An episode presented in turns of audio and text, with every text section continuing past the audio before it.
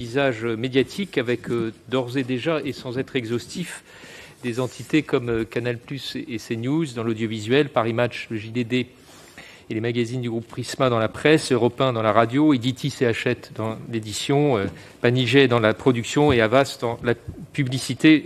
Je pense que le rapporteur reviendra sur les différentes entités de votre groupe. L'ampleur prise sous votre direction par Vivendi dans les médias entre donc pleinement dans le champ de notre commission d'enquête. Elle renvoie à des interrogations que nous nous posons sur les conséquences de, cette concentration, mais aussi sur l'efficacité des garde-fous euh, législatifs existants ou à créer pour tenir compte des logiques économiques tout en assurant euh, le respect du pluralisme. Je ne vous surprendrai pas en vous disant que votre nom revient de manière très régulière dans les auditions euh, que nous avons menées jusqu'à présent. Sans doute, ceci est lié à la façon dont vous concevez votre rôle d'actionnaire, sensiblement différent de, celui des autres euh, grands capitaines d'industrie qui, comme vous, ont investi euh, dans les médias avec un, interventionnisme sans doute plus assumé et un management très directif. C'est aussi lié au positionnement pris par euh, CNews, qui n'est pas le plus important des, médias euh, détenus par Vivendi en termes de chiffre d'affaires ou, de part d'audience, mais qui est certainement celui dont on parle le plus depuis que euh, sa ligne éditoriale l'a fait entrer, d'après de nombreux observateurs, dans, le champ des, médias d'opinion. La Commission a donc souhaité vous donner la possibilité de, de vous exprimer directement pour nous donner votre vision de grand actionnaire des médias, à la fois sur l'indépendance, mais également sur l'avenir d'un secteur en bonne partie fragilisé euh, par l'arrivée des géants euh, du numérique. Je vous propose l'organisation euh, suivante, qui est d'ailleurs celle que nous avons mis en place pour toutes nos auditions. Je vais vous laisser la parole pour dix minutes de, propos introductifs. Je, serai strict sur le respect du temps de parole, non pas pour brimer votre expression, mais tout simplement pour permettre qu'après nous ayons un, dialogue à travers des questions et, et des réponses avec les sénatrices et sénateurs euh, de la commission. Et ce sera le rapporteur qui commencera la première série de, questions. Je rappelle que cette audition est diffusée en direct sur le site internet euh, du Sénat. Elle fera également l'objet d'un compte-rendu publié.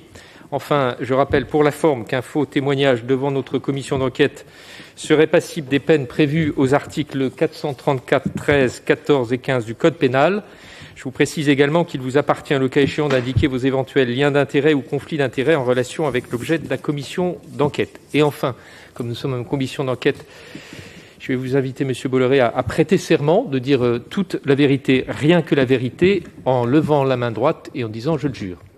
Merci, Monsieur Bolloré. Monsieur Bolloré, je vous laisse la parole pour dix minutes. On m'a demandé donc de dire quelques mots de présentation peut-être rappeler rapidement mon parcours. Je travaille depuis un peu plus de 50 ans. J'ai passé 10 euh, ans dans la banque en terminant un DESS de droit.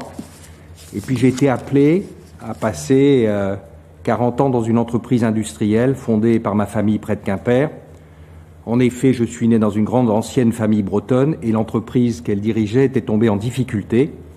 J'ai donc été appelé à quitter la banque pour m'atteler au redressement et au développement de cette entreprise. Quand je suis arrivé, elle faisait 20 millions de chiffres d'affaires. Elle en fait aujourd'hui 20 milliards. Elle employait un peu moins de 800 personnes et nous sommes un peu plus de 80 000 personnes aujourd'hui dans le groupe. Seul son siège social n'a pas bougé. Il est toujours à Ergué-Gabéric, qui n'est pas un paradis fiscal des Antilles néerlandaises, en tout cas pas pour l'instant, mais un village à côté de Quimper.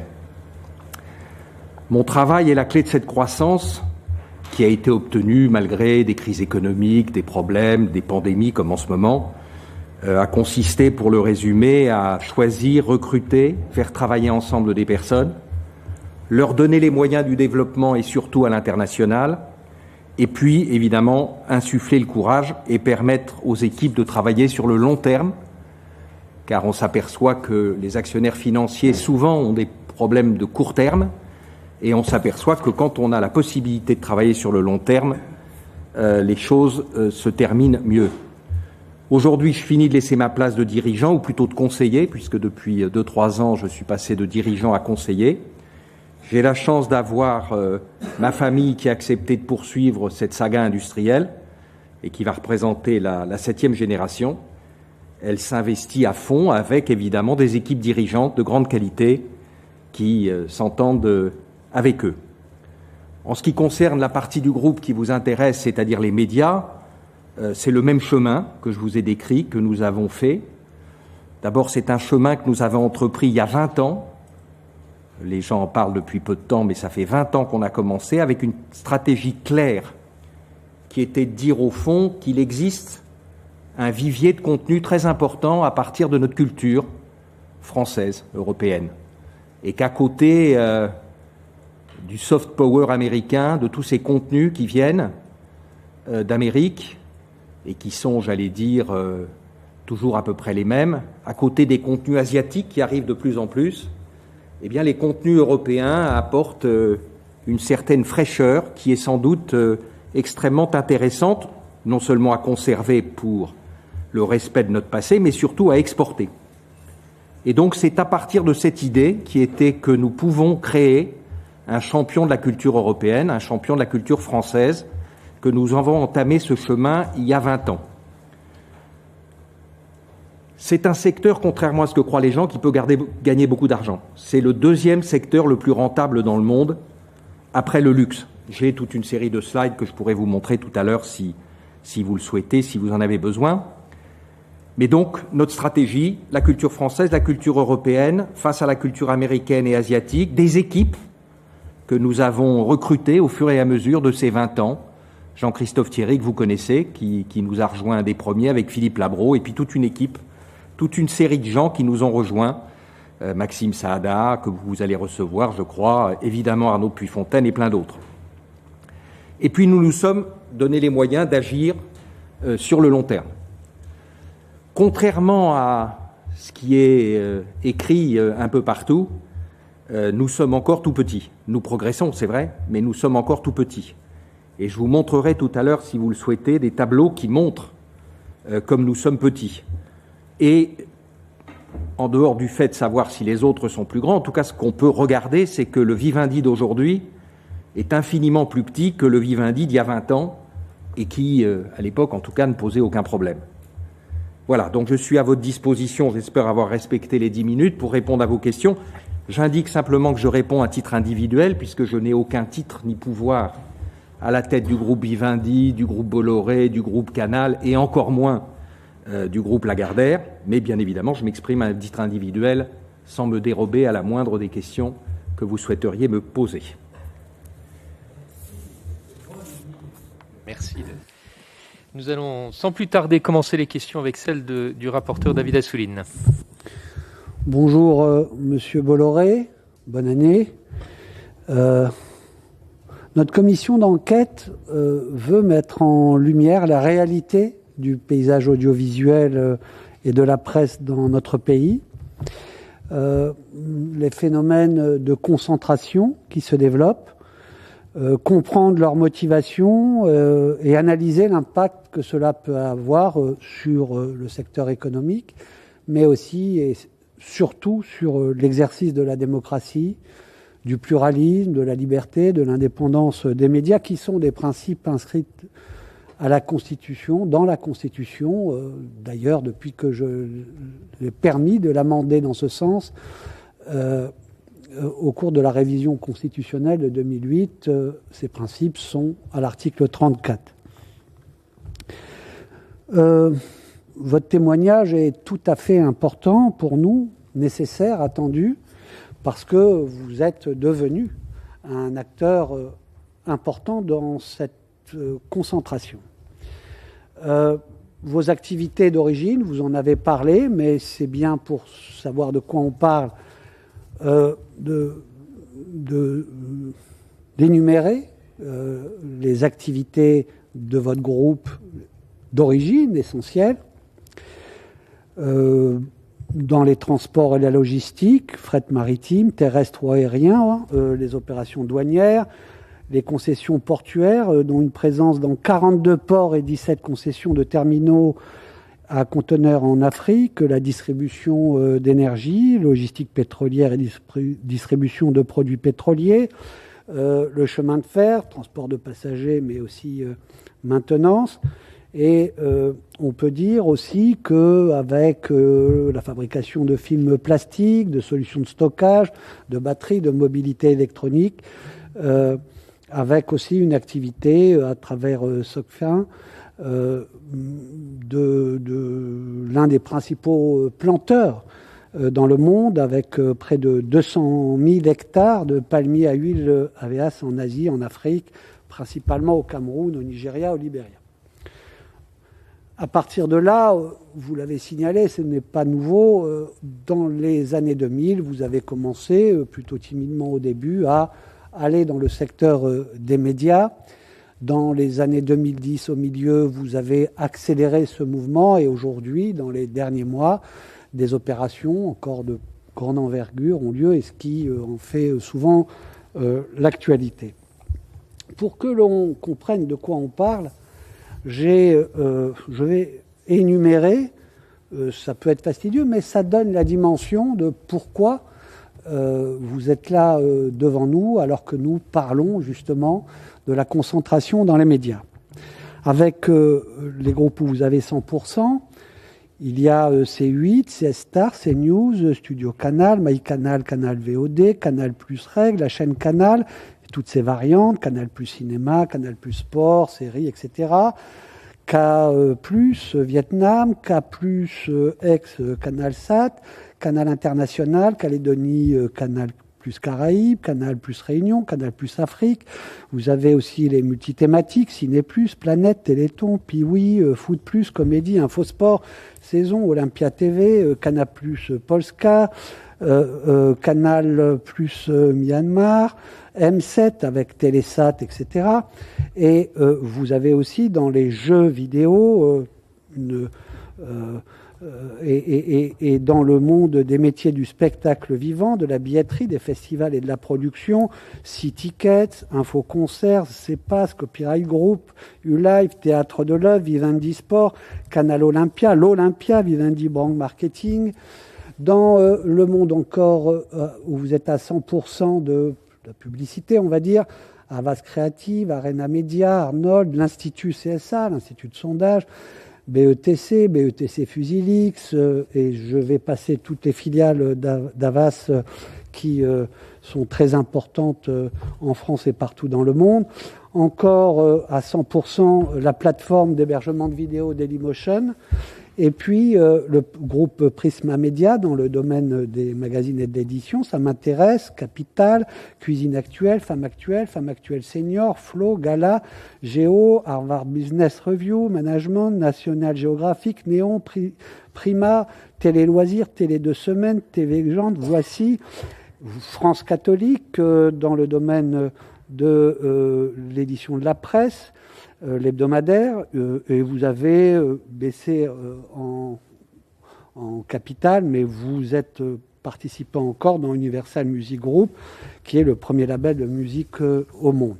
Et puis, vous avez aussi des maisons d'édition, Edit 8, avec First et First Interactive dans la collection pour les nuls, Gronde, les livres du Dragon d'Or, Tana, Cuisine, Loisirs Créatifs, Voyage Écologie, 404 éditions, les escales et les escales domaines français, Lonely euh, Planet France, Emma, Langocha, édition Solar, Pulp Fiction, Slalom, livre jeunesse. Vous avez la maison Place des éditeurs avec Plomb et Presse de la Renaissance, édition Perrin, édition Belfond, édition Omnibus, hors collection, Presse de la Cité. Vous avez le groupe Robert Laffont avec les éditions Robert Laffont, les éditions Julliard, Nil Édition, édition Segers. Vous avez dans l'univers des poches les 10-18, euh, Fleuve Édition, Kurukawa, Pocket et Pocket Jeunesse, 12-21, l'éditeur numérique.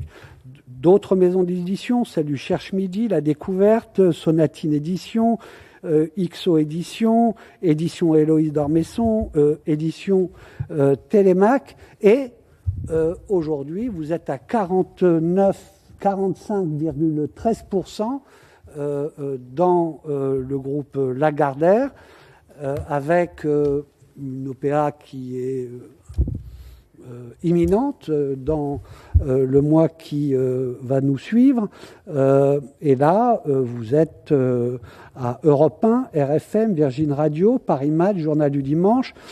Le groupe achète, c'est Armand Collin, les éditions Albert René, Calman Lévy, Dessagne et Torah, et Tolra, euh, et Tolra, De Coq d'Or, Duno, Edicef, Édiscience, Édicédes, Édition des Deux Terres, Édition du Chêne, Édition Stock, Édition Fayard, Édition Mille et une Nuits, Édition Mazarine, Pauvert, Grasset, Grasset Jeunesse, Édition Fasquelle, Bibliothèque Charpentier, Gauthier euh, Lachette, Hachette Édition, euh, euh, éducation, pardon, achète français langue étrangère, achète jeunesse, achète pratique, achète roman, achète tourisme, avec le guide du routard, édition Azan, Harlequin, Arabe, groupe Alexandre Atier, Edsel, Interédition, Istra, euh, Lattès, Larousse, le livre de Paris, Audiolip, le livre de poche, Marabout, Microsoft Press, Octopus France, Orbit, Pika Édition. Je vais euh, pas énumérer euh, vos participations dans des médias étrangers, mais bon, euh, il y a Prisa, vous êtes à 9,9% dans quatre journaux et deux radios, El País, etc. Et puis aussi des médias à 28,8% dans le secteur de la communication, trois chaînes de télévision italiennes, Canal 5 italien 1, Reta 4, etc. Donc c'est de cela que l'on parle. Et euh, j'ai envie de vous poser une question simple à la suite de cette énumération. Euh, pourquoi euh, constituer cet empire? Quel est votre intérêt, votre passion pour construire un tel empire médiatique dans notre pays? Je vais vous demander d'appuyer sur le bouton pour quand. Historiquement, nous étions dans le papier, je rajoute OCB, auquel nous tenons beaucoup euh, comme marque historique.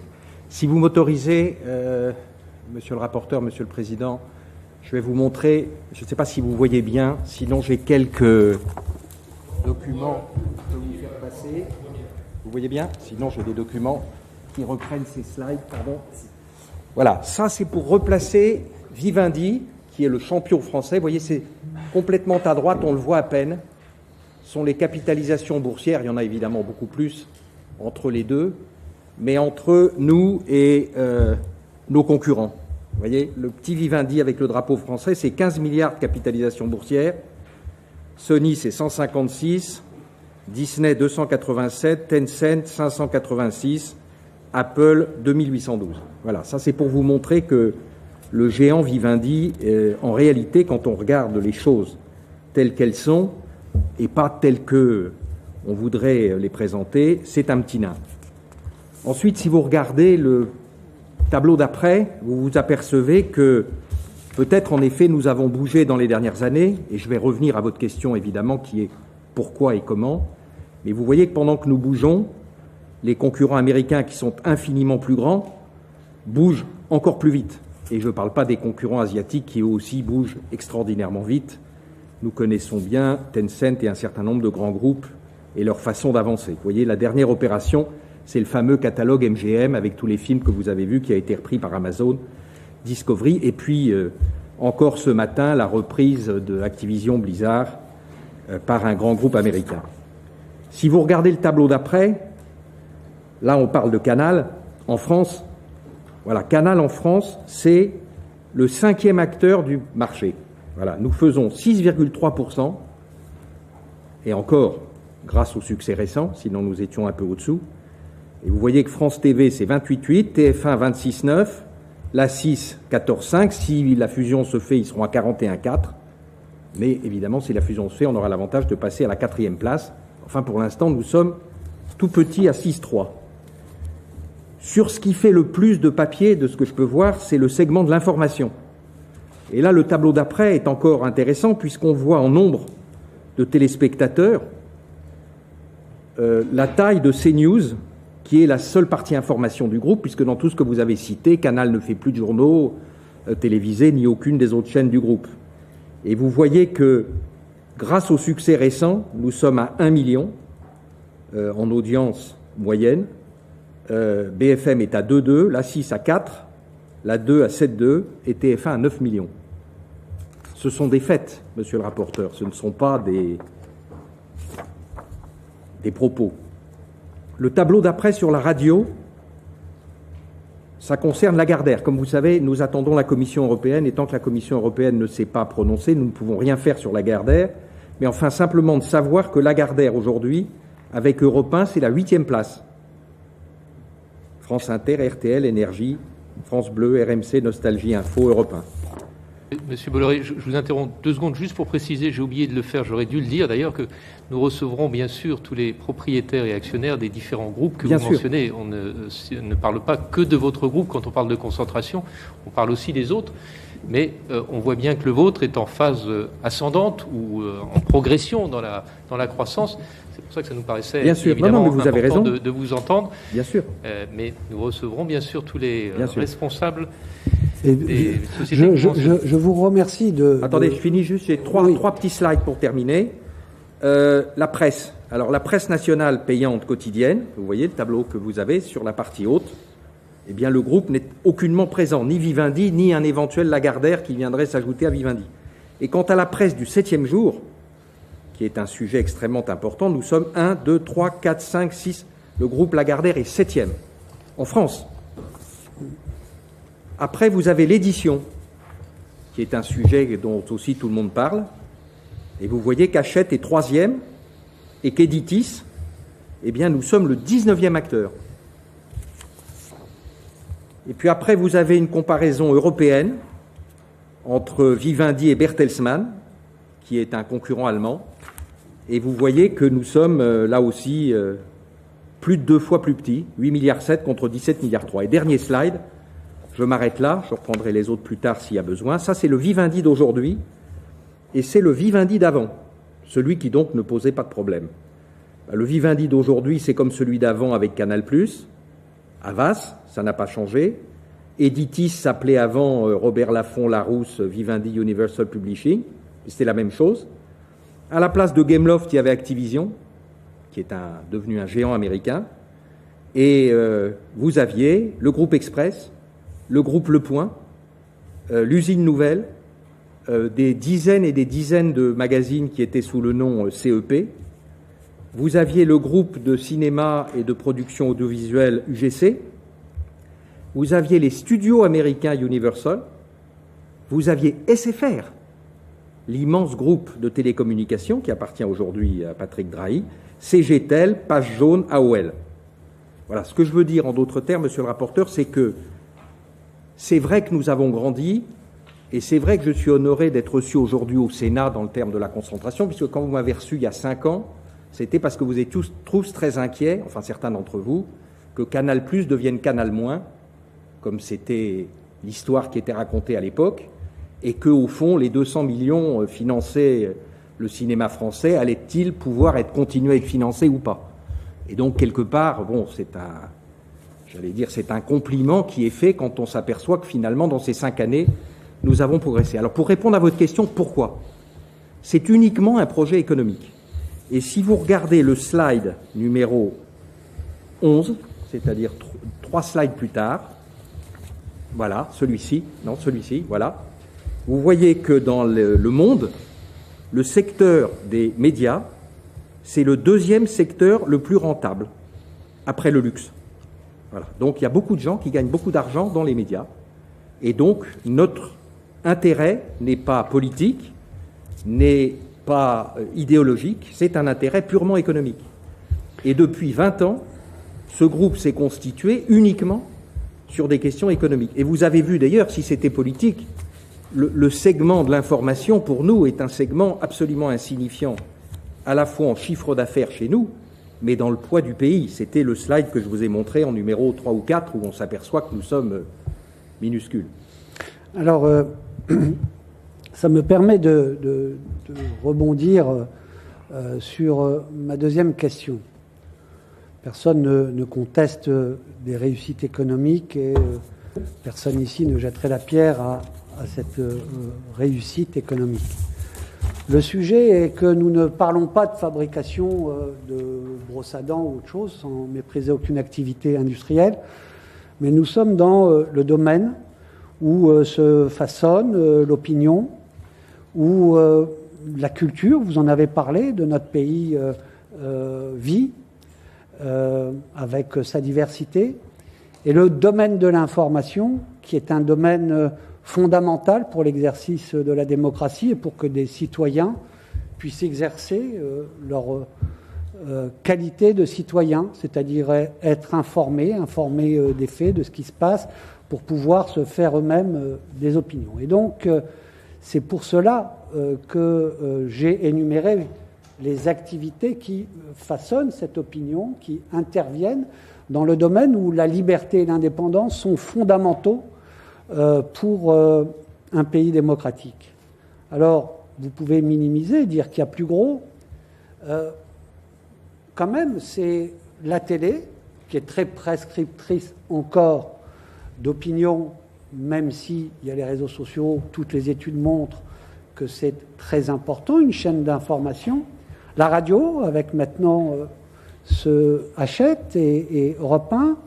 Il y a Paris Match qui euh, a un certain poids, il y a le JDD, mais quand vous dites c'est pour seulement un intérêt économique, beaucoup s'interrogent parce que, bien entendu, euh, ce qui fait qu'on parle plus de vous, malgré le fait que vous êtes peut-être plus petit que d'autres, c'est que à chaque fois qu'il y a eu des euh, prises, on va dire, dans les médias, de votre part, il y a une certaine brutalité à liquider, détruire des rédactions. Ça a été iTélé pour faire ces news, ça a été Europe 1, et on ne peut pas dire que vous avez fait euh, la chasse aux gauchistes, Patrick Cohen et d'autres euh, sont partis. Et puis aujourd'hui, euh, Paris Match, le JDD, même les rédactions Sofus font des communiqués, s'interrogent, avec ensuite une ligne donnée qui idéologiquement très marquée parce que depuis la libération, c'était des idéologies qui étaient plutôt mis au, au banc de la République. C'est-à-dire qu'on ne parlait pas euh, impunément avec euh, des propos euh, racistes, sexistes, homophobes, et j'en passe, sur des antennes qui ne sont pas des antennes d'opinion, puisque la convention, par exemple, de CNews avec le CSA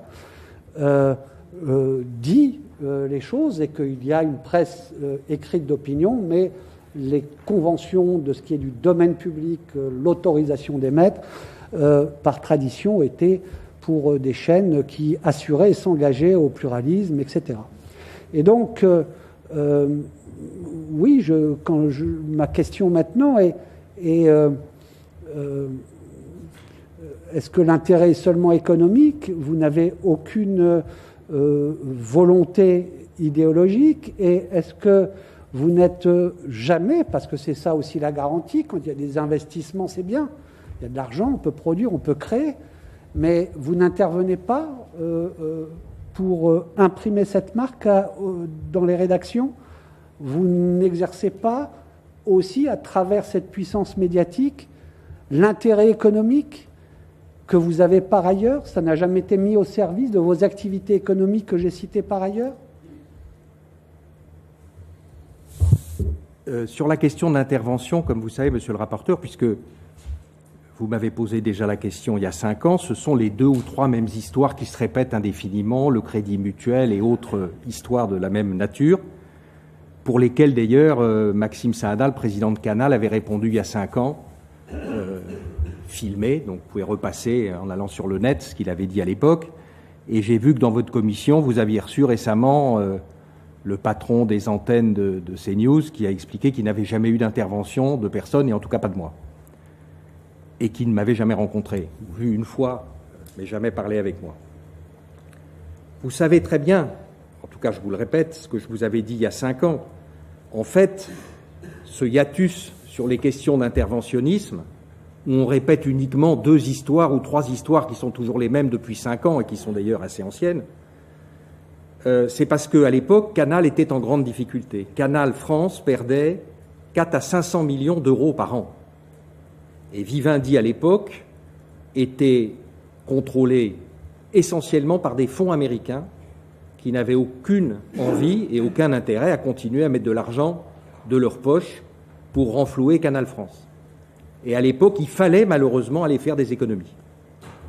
Canal a vécu très bien quand il était en monopole, Et malheureusement, quand des grands GAFA sont arrivés, quand des grands groupes de sport sont arrivés, Canal s'est retrouvé plus en difficulté. Voilà. Moi, ma famille, je vous l'ai dit, a été très riche, et puis à un moment, elle s'est retrouvée en difficulté.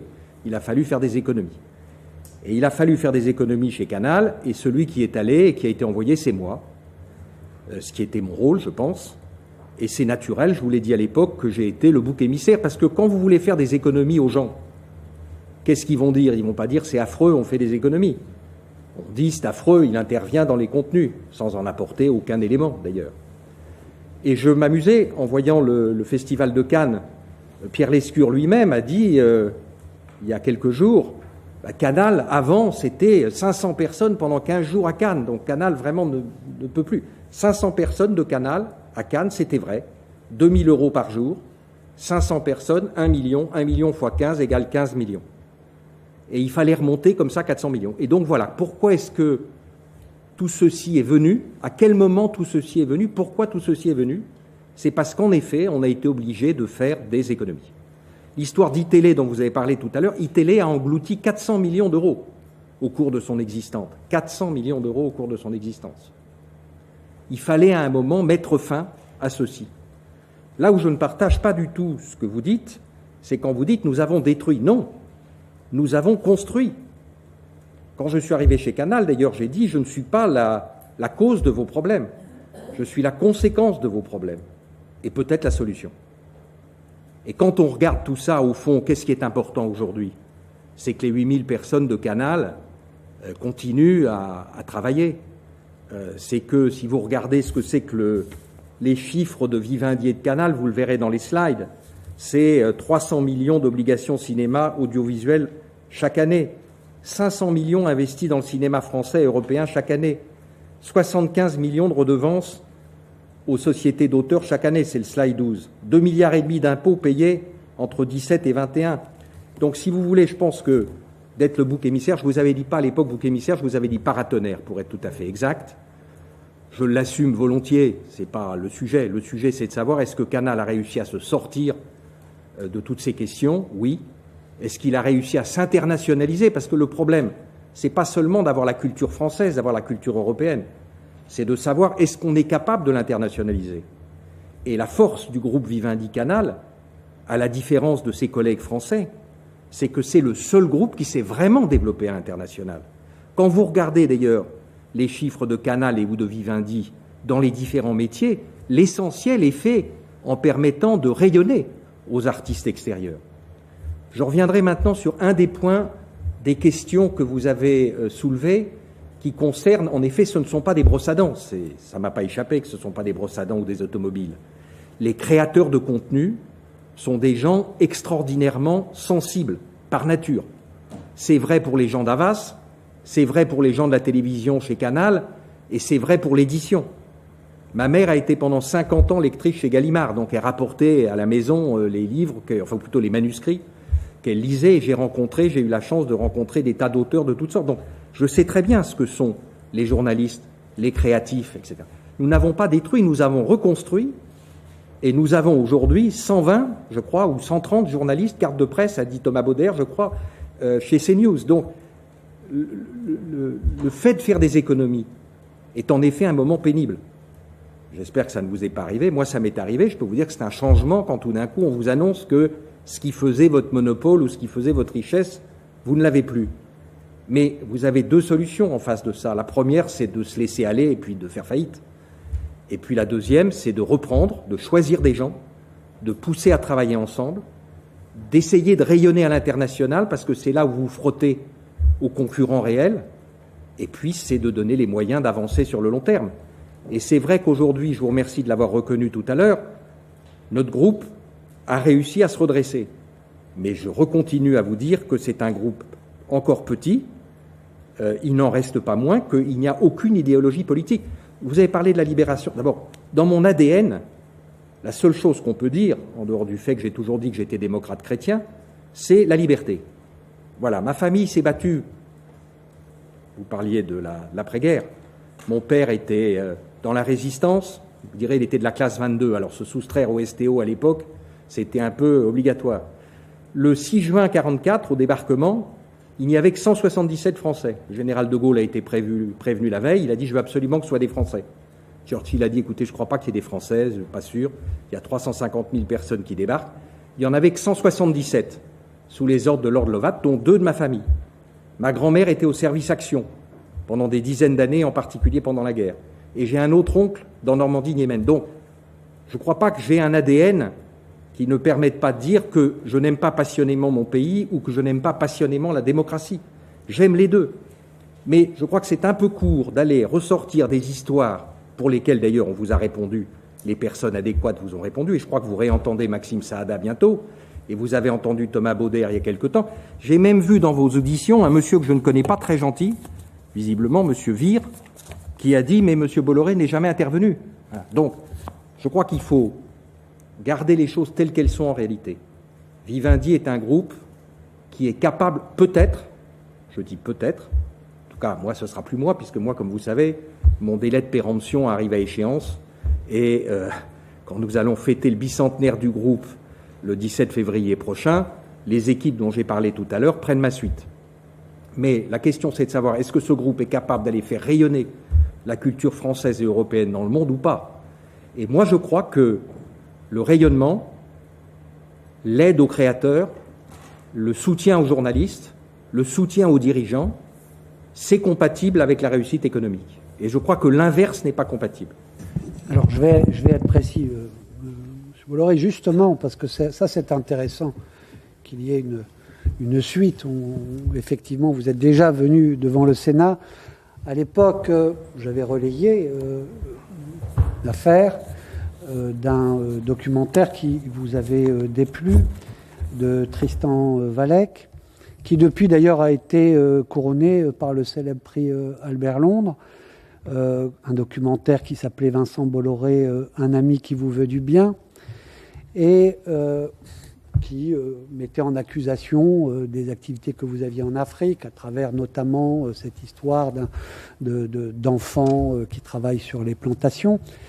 Et vous avez réfuté, d'ailleurs vous m'aviez dit, euh, je vais attaquer en justice parce que euh, c'est faux. Euh, vous avez attaqué en justice et vous avez même demandé 50 millions, c'est pas rien. et ça fait peur. En tous les cas, j'ai vu que les jugements et le jugement en appel vous ont retourné, disons, l'affaire, puisque vous êtes, euh, on dit que vous avez euh, dégénéré en abus de droit d'ester en justice et que le montant demandé était exorbitant et vous avez, vous, été condamné à 10 000 euros à verser au groupe de télévision France Télévisions qui avait diffusé ce documentaire. Vous confirmez? Non, je confirme que nous n'avons jamais eu ni moi, ni aucun cadre, ni aucun employé du groupe Bolloré dans les plantations en Afrique. C'est pas nous. De la même façon qu'il y a des Cambodgiens qui viennent faire un procès en disant à la compagnie du Cambodge, vous occupez nos terres, il n'y a pas de terrain dans la compagnie du Cambodge. Donc, pardonnez-moi de vous dire, le procès a relaxé euh, de façon générale parce qu'ils étaient, entre guillemets, de bonne foi. Mais ça n'empêche pas que ces plantations ne nous ont jamais appartenu et que le jeune homme qui soi-disant avait 14 ans et qui avait 3 ou 4 ans de plus, euh, n'a jamais, non, mais n'a jamais travaillé pour moi. Moi, je veux bien être accusé des choses que j'ai commises. J'ai zéro sujet. je, je, ne suis pas parfait et j'assume et je ne me dérobe pas. Mais là, il s'agit en effet à nouveau d'un sujet d'amalgame, c'est-à-dire qu'on dit vous gérez des plantations. Non, nous ne gérons pas des plantations. Il y a un groupe belge qui s'appelle Fabri, qui est majoritaire dans ces plantations depuis 90 ans, nous en avons hérité d'une participation quand nous avons fusionné avec le cru Privot, et nous n'avons jamais opéré dans ces plantations. Je vous dis les choses telles qu'elles sont. Je ne me dérobe pas. Bien. Donc, euh, ici, on n'est pas euh, dans, un tribunal. Moi, j'évoque des choses et je me souviens que vous avez dit que vous attaquerez en justice pour vous m'avez demandé, de dire à la justice ce que vous venez de me dire. La justice a répondu que c'était une procédure abusive et vous a condamné, vous, pour procédure abusive, parce que, effectivement, euh, il y a un des sujets de la pression sur l'information, c'est ce qu'on appelle les procédures Bayon. Euh, on demande euh, des sommes si exorbitantes que ça fait que des producteurs, souvent, ne veulent pas prendre le risque d'enquêter ou d'aller trop en avant sur un certain nombre de choses parce qu'ils pourraient se retrouver sur la paille s'ils étaient condamnés. Donc, vous avez fait trois procédures de ce type que vous avez perdues en justice et, on vous reproche souvent sur vos activités, effectivement, d'empêcher une certaine liberté d'enquêter et de euh, faire des reportages. Je veux finir avec euh, ma dernière question parce que là, franchement, euh, vous n'avez pas répondu du tout sur la connotation politique et idéologique. Certains vont plus loin. J'ai lu beaucoup d'hommes, y compris un ancien président de la République, qui, dit que vous avez, fabriqué un candidat à la présidentielle. Quand il a été renvoyé, 2012, euh, je crois, dit-elle, euh, vous avez, dit-on, piqué une colère noire et il est revenu euh, assez fortement sur le paysage. personne ne croit que vous n'y êtes pour rien dans sa présence, dans votre volonté qu'il puisse avoir pignon sur rue sur l'antenne de CNews. Et personne ne pense qu'il n'y a aucune connotation idéologique ou politique aux médias euh, que vous euh, prenez, que vous saisissez, et qu'il n'y a pas de changement euh, assez important de la ligne éditoriale et des rédactions dans ces médias quand vous en prenez le contrôle. Donc, vous, vous définissez comme démocrate chrétien. Est-ce que le, le, racisme, le négationnisme sont des valeurs démocrates chrétiennes? Je ne crois pas. Et je voulais vous demander si c'est à votre insu qu'une telle ligne éditoriale s'impose dans les médias que vous contrôlez, y compris les hommes que vous mettez, c'est quand même vous qui les mettez à la place, ou les femmes, euh, leur passé et leurs revendications idéologiques et politiques sont marquées nettement, souvent à l'extrême droite. Vous n'y êtes pour rien. Bah, écoutez, je pense que vous prenez des petits bouts de choses, vous les mettez ensemble pour essayer de faire une histoire. On pourrait, par exemple, dire que je suis déconstructionniste, woke. Vous avez vu la polémique sur Yel. Yel, c'est euh, le petit Robert. Le petit Robert, c'est Editis. Editis, c'est Vincent Bolloré. Donc Vincent Bolloré est déconstructionniste. Voilà. Vous avez des dizaines de milliers d'heures sur nos programmes. Voilà. Et quant à Zemmour, pardonnez-moi, mais il, publiait des livres à des centaines de milliers d'exemplaires bien avant qu'il ne revienne sur CNews. Je vous rappelle qu'il est sur le Figaro, je vous rappelle qu'il est sur la 6, et comme par hasard, c'est quand il est sur CNews que ça pose problème. Mais je redis, il y a tellement de courants de pensée dans nos livres, dans nos émissions. Moi, je, voilà, personne ne pensait, personne ne savait qu'il allait être président de la République. Franchement, c'est pas raisonnable. Monsieur le rapporteur, moi je voudrais quand même un, peu éclairer au-delà de, la question. Euh, la personne en question, euh, le, rôle de l'actionnaire par rapport aux médias. C'est un, point qui nous concerne sur cette euh, commission d'enquête sur la, concentration. Vous aviez dit en 2016, moi j'ai réécouté l'audition que vous, aviez eue ici même au Sénat, pour définir justement le rôle qui était le vôtre en tant qu'actionnaire euh, principal. Et vous, aviez dit précisément, tu restes, vous avez repris un peu les mêmes termes dans votre propos liminaire. le rôle de l'actionnaire, il consiste à fixer un cap à nommer des équipes, à parler avec elles pour s'assurer qu'elles soient suivies, qu'elles suivent toujours ce cap et à répondre à leurs questions. Je, crois que c'est les termes précis que vous aviez utilisés à l'époque. Jusqu'où ça va la définition de ce cap quand il s'agit d'un média? Est-ce que ça va jusqu'à définir la ligne éditoriale? Et le recrutement euh, des équipes quand il s'agit aussi d'un média, jusqu'où ça va? Est-ce que ça va jusqu'au choix des, éditorialistes, des principaux journalistes? Évidemment, ce sont les dirigeants que je choisis, mais depuis 40 ans, le succès de ce groupe a été de faire des repérages de talents. Alors évidemment, maintenant on dit Zemmour, mais on pourrait dire Yves Calvi. J'ai passé du temps avec Yves Calvi, qui est venu d'ailleurs sur le groupe Canal. J'ai passé du temps avec Bono, le chanteur, qui est venu, c'est Universal. J'ai passé du temps avec Marc Lévy. Je passe du temps avec Bernard-Henri Lévy. Mon travail consiste en effet enfin, consistait, puisque maintenant je ne suis plus que conseil et bientôt plus rien. Mais mon travail consistait pour l'essentiel à fixer des caps, à choisir des gens et à les laisser travailler.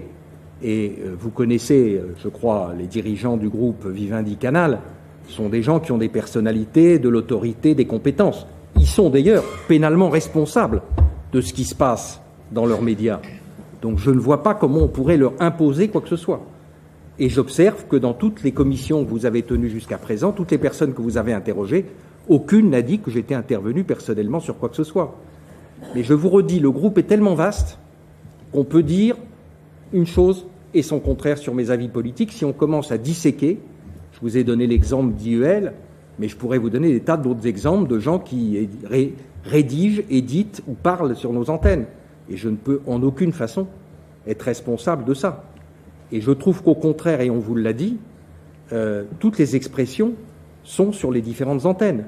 Mais enfin, en réalité, on fait un monde, si on veut bien repasser euh, le slide euh, qui montre ce que nous sommes en termes d'audience sur le plan des, des, des, émissions d'information, qui est absolument risible. C'est tout petit petit. Parce qu'en vérité, sur Canal, euh, les vrais sujets, c'est le sport. Euh, pardonnez-moi, je ne le retrouve pas. je vais finir par le retrouver quelque part. Voilà. Euh, je ne sais plus. Le 4. Voilà. Non, ça c'est Europe. Il y en avait un autre, juste avant, peut-être, sur le segment de l'information. Voilà, après, 4. Voilà, 4. Non, il y en avait encore un plus petit. En voilà, c'est ça. Segment de l'information TV, vous voyez, on est à 1 par rapport à 9, à 7, à 4. Donc on est tout petit en réalité. Et donc l'essentiel de Canal, qu'est-ce que c'est? C'est le cinéma, c'est le sport et c'est les séries. Oui. Vous avez c'est ça la vérité. Vous avez tout à fait raison de nous rappeler les parts d'audience. D'ailleurs, j'ai pris soin aussi dans mon, dans mon propos introductif de, les rappeler. Néanmoins, il y a quand même un, sujet euh, sur, euh, sur ces news euh, et sur la télévision en général, c'est que jusqu'à présent, il n'y a pas de télé d'opinion. Euh, la, télévision française a été, contrairement à la presse, qui est, basée sur une presse d'opinion, historiquement, elle a été faite comme ça. La, télévision, notamment parce que les, droits d'émettre euh, sont en nombre limité, euh, n'a pas été construite sur un schéma de, télé d'opinion. Un certain nombre d'observateurs des médias constatent que la, chaîne CNews, je crois que c'est ils sont nombreux à, porter ce constat. La chaîne CNews n'est pas loin d'être une télé d'opinion. Est-ce que vous partagez ce constat? Écoutez, moi j'ai vu l'audition de Thomas Bauder, qui en est le patron, qui dit que c'est une chaîne de débat. Et vous aurez euh, Maxime Saada qui viendra, je crois, appeler Arnaud de Puyfontaine, qui est le président de Vivendi. Il aurait dû prendre ma place d'ailleurs. Et vous verrez que voilà, personne euh, n'a l'ambition ou l'intention ou euh, l'erreur d'essayer de, faire des chaînes d'opinion n'est pas dans l'objectif euh, du groupe Vivendi Canal. Ça n'a pas d'importance, ça n'a pas d'intérêt. Nous sommes là pour être sur la liberté de l'expression et nous sommes là pour l'essentiel pour permettre à nos clients qui veulent voir sur Canal du sport, du cinéma et des séries de leur donner le mieux de ce qu'on peut donner dans ce domaine. Monsieur Zemmour, dernière, question du rapporteur. Pour l'instant, parce que nombreux une remarque, une remarque. Euh, Monsieur Zemmour lui-même, dans son livre, dit que c'est lui, euh, que c'est vous, pardon, qui l'avait convaincu de rejoindre la chaîne. Il était déjà d'ailleurs euh, condamné pour des propos et encore hier d'autres propos. donc il dit, lui, dans son livre, que c'est vous qu'il avait convaincu de venir. Mais comme je vous ai dit tout à l'heure, je rencontre beaucoup de gens, j'essaie de venir faire venir beaucoup de gens, et malheureusement pour moi, ou heureusement pour moi, je ne sais pas, M. Zemmour était très connu bien avant qu'il ne me rencontre pour la première fois. Il vendait des centaines de milliers de livres, il est sur les autres chaînes, ça ne posait aucun problème. Et, vous le savez très bien, c'est venu pour les raisons que j'ai évoquées tout à l'heure. Est-ce que vous, vous, souhaiteriez que Éric Zemmour, s'il n'est pas élu président de la République, revienne sur ces news? Mais attendez, c'est pas moi. Pardonnez-moi. J'ai dit souhaiter, j'ai pas dit est-ce que vous mettriez en œuvre le retour des... Mais je n'ai pas le pouvoir de nommer qui que ce soit à l'intérieur des chaînes. Voilà. Je peux proposer, je peux donner mon avis, je peux dire ne pensez-vous pas que, voilà. Et si quelqu'un n'a pas envie de le faire, il ne le fait pas. Et j'ai 4, 5, 6, 7 personnes qui sont toutes connues et connues pour leur euh, force euh, que si elles considèrent que ce n'est pas bon pour le groupe, ne le feront pas. Donc ma capacité personnelle à aller imposer des choses, et pas très importante, contrairement à ce que vous pensez. Jean-Raymond Hugonnet. Merci, Président. Bonjour, Monsieur Bolloré. Le, président Lafont euh, commençait par cela. Il disait que votre audition devant la commission d'enquête était particulièrement médiatique. Je ne voudrais pas faire de jeu de mots, mais je crois que nous battons des records d'audience grâce à vous. Euh, et ce matin, en lisant l'opinion, je voyais concentration dans l'édition sous la plume de Catherine Boulet, Bolloré sur le grill des sénateurs. Donc, je voulais juste dire tout à fait de façon personnelle que nous sommes ici, sachant le sérieux des travaux du, Sénat et des commissions d'enquête sous la responsabilité de Laurent Lafont, nous sommes ici pour d'abord comprendre, analyser, et cette compréhension et cette analyse nourrissent ensuite l'écriture d'une loi pour l'adapter à la société actuelle. Vous l'avez dit tout à l'heure, vous avez commencé votre carrière professionnelle à l'âge de 18 ans, en 1970, à l'Union européenne industrielle et financière. C'est exact. C'est assez actuel, je trouve. Et puis, euh, un demi-siècle s'en est suivi d'une trajectoire exceptionnelle, vous l'avez dit, d'une réussite familiale, qui inspire dans notre pays deux choses. Ou le respect et l'admiration parce que c'est comme ça qu'on crée de la richesse, de l'emploi et du sacro-saint pouvoir d'achat, ou alors du rejet et de la suspicion, parce que dans notre beau pays, la réussite déplaît. Alors moi, ce que je, ce que je voudrais comprendre pour quelqu'un qui est assez visionnaire, qu'on vous apprécie ou pas, mais personne ne peut vous dénier ce, cette qualité, d'être visionnaire, puisque vous l'avez dit, vous avez commencé dans les médias dans les années 2000, donc ça fait déjà plus de 20 ans. À votre avis, et ça sera ma question, comment peut-on concilier à notre époque la nécessaire recomposition du marché des médias avec la non moins nécessaire préservation du pluralisme qui fait vivre notre démocratie Moi, personnellement, je trouve qu'il y a un grand pluralisme aujourd'hui et que si on veut aller euh, écouter les uns ou les autres, euh, on est capable de le retrouver. Le vrai danger, ce sont les GAFA, qui sont, vous l'avez vu, des poids considérables, qui passent à travers euh, des tuyaux non contrôlés, non contrôlables. Et moi, je crois que la vraie question est de savoir est-ce que on est capable euh, tout en permettant à des médias de se développer, euh, de leur faire gagner de l'argent, tout en restant dans la pluralité. Moi, je crois que c'est possible. Et c'est vrai que euh, vous avez un sujet compliqué parce que la concentration des médias, forcément, pose problème. Mais la taille des concurrents que nous avons pose aussi problème. Et vous avez en effet un, sujet complexe à, régler. Nous, vous savez, ça fait je l'ai dit, dans, trois semaines, ça fera 200 ans que le groupe existe. Donc nous avons connu, nous aurons connu euh, trois rois, un empereur, 26 présidents de la République. Donc on s'adaptera. Mais c'est un sujet complexe parce que je peux vous dire que de ma petite fenêtre, comment faire pour que Vivendi, Canal, malgré les critiques et le reste, et, je redis, je fais le paratonnerre avec euh, plaisir, c'est mon travail. Je ne sais pas comment ils vont faire après, mais enfin bon, je resterai peut-être quand même en paratonnerre euh, apparent. Euh, c'est compliqué parce que la taille est énorme. Quand vous voyez arriver euh, Netflix, vous voyez, Canal, c'est pas parce qu'ils ont mal travaillé qu'ils se sont trouvés devant des difficultés. Ils se sont trouvés devant un petit vendeur de, petit loueur de cassettes euh, qui tout d'un coup est devenu un groupe à 500 milliards ou 400 milliards de capitalisation, et qui finalement euh, fait des séries euh, en payant le double. La vraie question, c'est est-ce qu'à la fin, une fois qu'il aura les X millions de clients français, est-ce qu'il continuera à faire ou pas la place pour la culture de notre pays C'est ça la vraie question. Et quand vous avez quand même des entrepreneurs qui sont dans ce pays,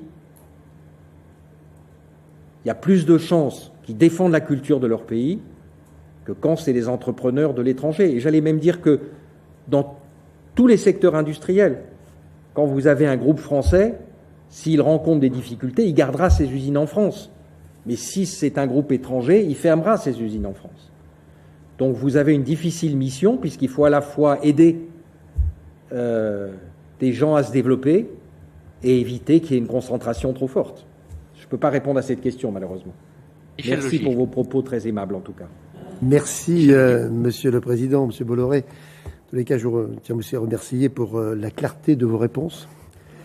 Permettez-moi tout d'abord de revenir sur une question de David Assouline. Qu'est-ce qui vous attire vers les médias? Parce que, vous l'avez dit, c'est la rentabilité, c'est bien compris dans, votre, dans, dans les propos. Mais, enfin, c'est quand même un milieu où, depuis que vous êtes investi, vous avez pris quand même beaucoup de coups. Est-ce qu'il n'y a pas des effets collatéraux sur les autres activités de votre groupe? Ça, c'est ma première question. La deuxième, justement, quand on a un groupe comme le vôtre, il peut y avoir certaines passerelles. Par exemple, vous êtes propriétaire de Havas, qui met en place des programmes publicitaires, qui conçoit certaines publicités, qui ensuite sont achetées par des médias. Est-ce que là, il n'y a pas forcément, on n'est pas tenté d'aller toujours vers les médias qui appartiennent au même groupe? Et puis, juste pour revenir aussi sur un sujet abordé par David Assouline, on a auditionné il y a quelques jours le directeur général de Reporters sans frontières, qui nous a parlé à sa façon de votre personne. Et je voulais savoir, dans les propos qu'on vous reproche, il y a une gestion assez brutale dans vos affaires. Est-ce que vous les assumez? Merci, Monsieur Bolloré. Merci beaucoup. Non, écoutez, je ne pense pas qu'il y ait de gestion brutale. Il y a simplement le courage de dire les choses et le courage quand elles sont graves. J'ai évoqué le cas de, Canal tout à l'heure ou de iTélé, de prendre les mesures.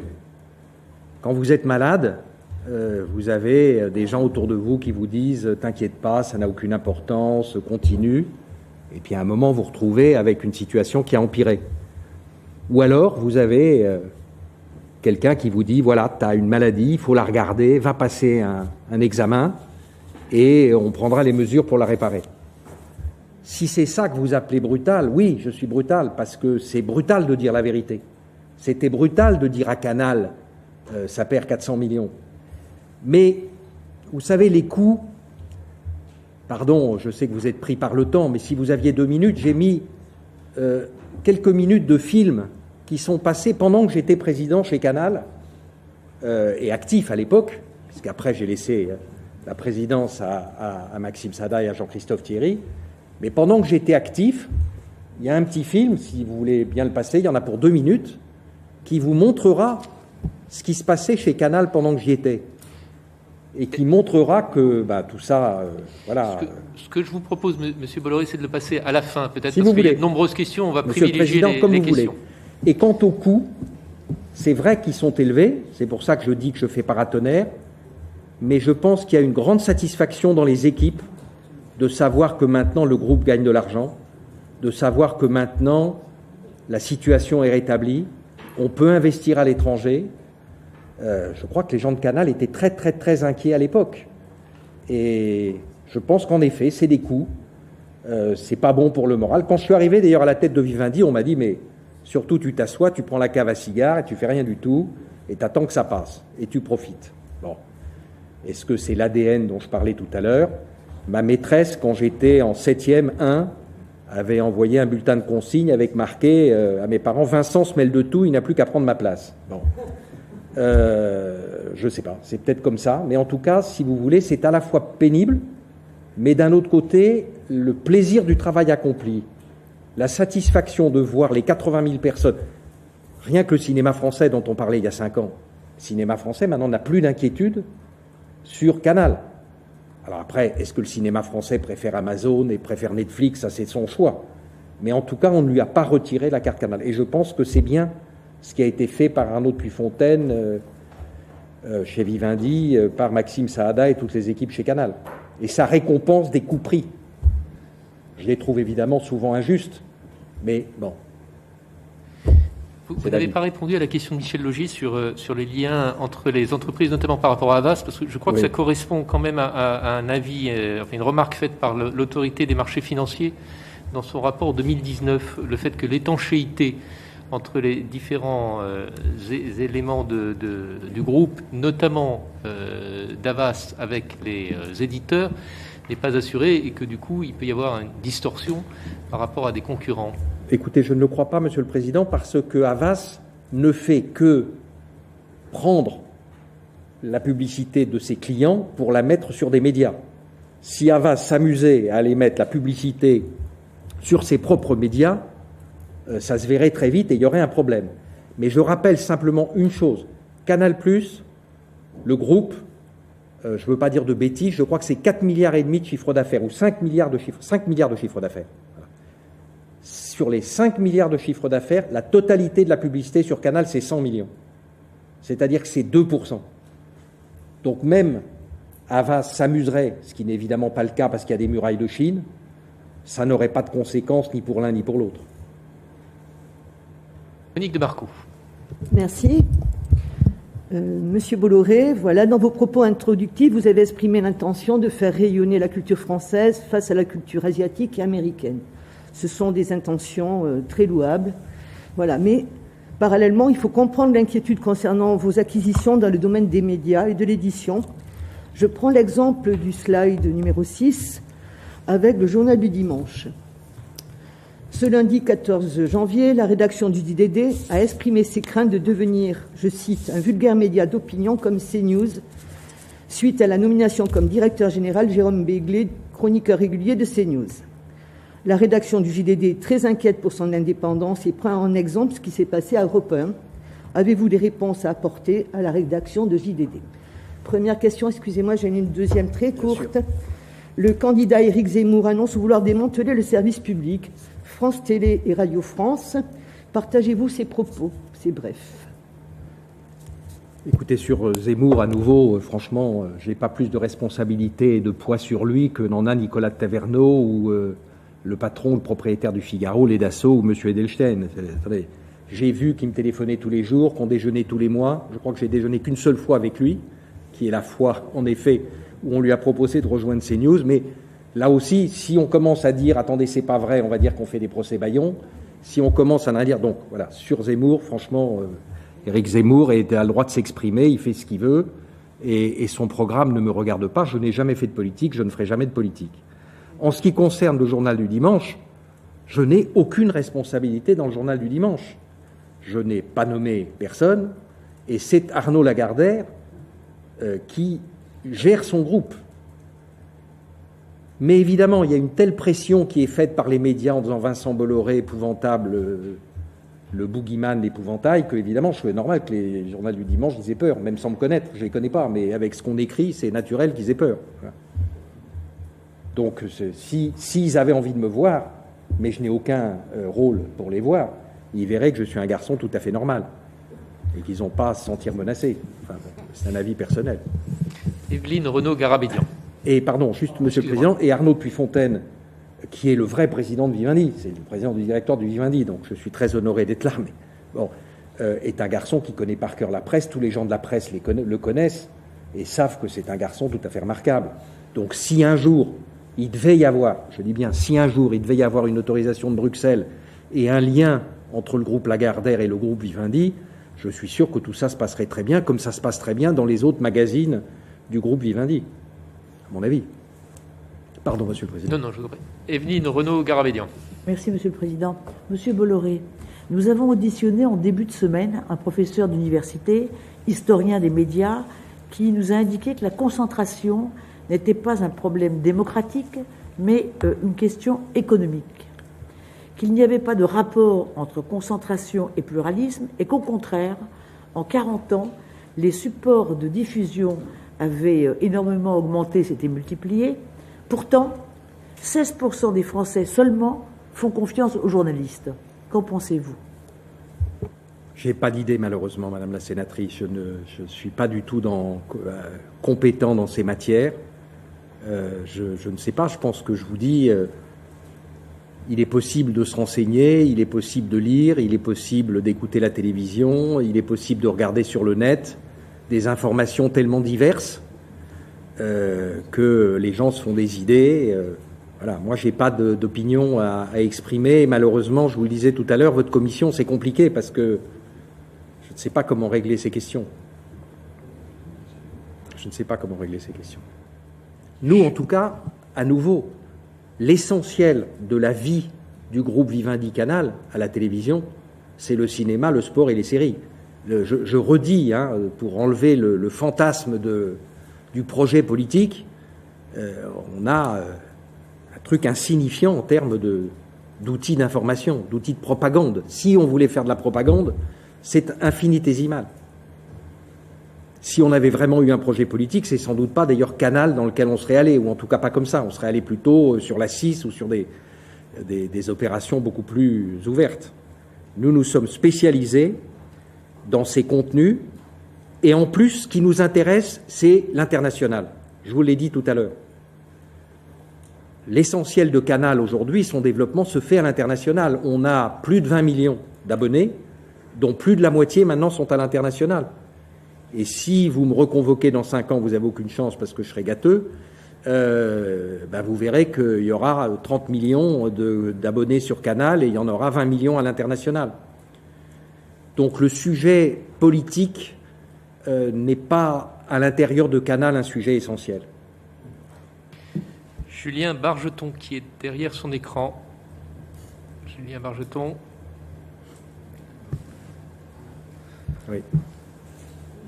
Nous le voyons. Julien Oui. Est-ce que vous m'entendez? Oui, très bien. Vous m'entendez? Oui, bonsoir. Bonsoir Vincent Bolloré, Julien Bargeton, sénateur de, Paris. Bonsoir cher Vincent. Bonsoir. Euh, alors, j'ai une question qui prolonge celle qui a été posée euh, notamment par euh, Michel Logier et puis euh, également le, le, président sur le lien avec Havas quand même, puisque vous nous avez dit qu'il n'y avait pas de lien. Mais lorsque vous avez pris la tête de Vivendi, lors de l'Assemblée générale du 24 juin 2014, vous avez affiché votre volonté de transformer cette holding financière en groupe industriel intégré dans les contenus. Il semblerait que lorsque Havas Media, que vous contrôlez, recommande à un annonceur de choisir un média pour diffuser ses publicités, les chaînes du groupe Canal+, que vous contrôlez également, soit favorisées. En 2018, je reconnais, hein, ce sont des chiffres un peu anciens, donc peut-être que vous allez me, me répondre. Ces chaînes ont par exemple représenté 12,1% des espaces publicitaires achetés par Avas, alors qu'elles n'ont pesé que 9% chez les autres agences concurrentes. Il y a donc une discordance de 3,1. Aussi, pouvez-vous nous dire si des consignes ont déjà été données chez Avas Media pour favoriser les chaînes du groupe Canal+? Sinon, comment expliquer cette différence par rapport aux autres agences et euh, ont-elles été corrigées depuis 2018 Deuxième question, CNews a reçu le 3 décembre une mise en demeure du CSA relative à l'équilibre des opinions, notamment avec la diffusion jugée nocturne pour les temps de parole de l'exécutif ainsi que ceux de LFI. Et donc le CSA a réagi le 3 décembre par une mise en demeure. Pouvez-vous nous garantir que les mesures ont été prises pour mettre fin à ces pratiques et que désormais le rééquilibrage a été opéré Je vous remercie. Merci, monsieur le sénateur. Alors, sur la deuxième question, j'ai aucun pouvoir pour euh, dire à quiconque de rééquilibrer, mais j'ai entendu Thomas Bauder qui a expliqué que ce n'était qu'une mise en demeure préventive et que depuis, les équilibres avaient été maintenus. D'ailleurs, sur une règle du jeu qu'il ne connaissait pas, qui était le distinguo entre le jour et la nuit. Mais enfin, ils se sont remis en ordre, et à ma connaissance, euh, je ne vois pas de raison pourquoi ces dirigeants, qui risqueraient des sanctions, et donc euh, leur place, euh, risqueraient de faire des choses qui ne sont pas conformes à la légalité. sur Havas, je n'en suis plus président depuis beaucoup d'années, et vous pouvez en recevoir les dirigeants, mais c'est un, un, vieux débat sur les 12, 9%, 6%. Il y a ceux qui disent que Publicis comme c'est notre concurrent, fait exprès de ne pas donner à Canal euh, et que Havas donne un peu plus. Voilà. Mais je redis sur euh, Canal, 5 milliards de chiffre d'affaires, et donc les 3% de plus de Havas, c'est peut-être un million ou deux. Donc si vous voulez, pardonnez-moi, je crois qu'aucune consigne euh, anormale ne puisse être donnée pour des sommes aussi risibles. Donc je ne le crois pas du tout. Mais interrogez les gens d'Havas, si vous le souhaitez, vous verrez qu'il y a des murailles de Chine et que tous les grands groupes de publicité dans le monde, nous ne sommes que cinq ou six dans le monde, il y en a cinq ou six dans le monde, euh, font bien attention parce que sinon ils perdraient leurs clients.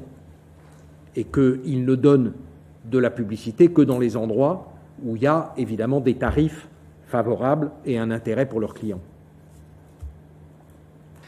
Là où par contre, si vous m'autorisez de compléter la question, on est en effet un groupe industriel intégré, mais avec Avas, ce n'était pas dans ce cadre-là, c'était dans le cadre de la création.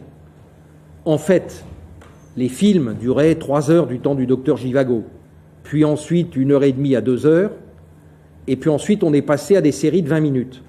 Et beaucoup de gens pensent que l'accélération des contenus et l'intérêt des gens pour voir des contenus de plus en plus rapidement va faire que la durée des films qui sont regardés peut se réduire. Or, qui sont les gens qui font les films les plus courts et les plus efficaces? Ce sont les publicitaires. Et ça, c'est un sujet pour le futur. Vous avez d'ailleurs les podcasts qui sont des petits éléments qui sont un peu plus courts. Et c'était dans cet esprit-là que j'avais dit il faudrait regarder si on peut faire travailler les créatifs d'Avas dans le monde. Parce que je vous rappelle qu'Avas, là aussi, je pense que la France n'est que 20% et que l'étranger est 80%.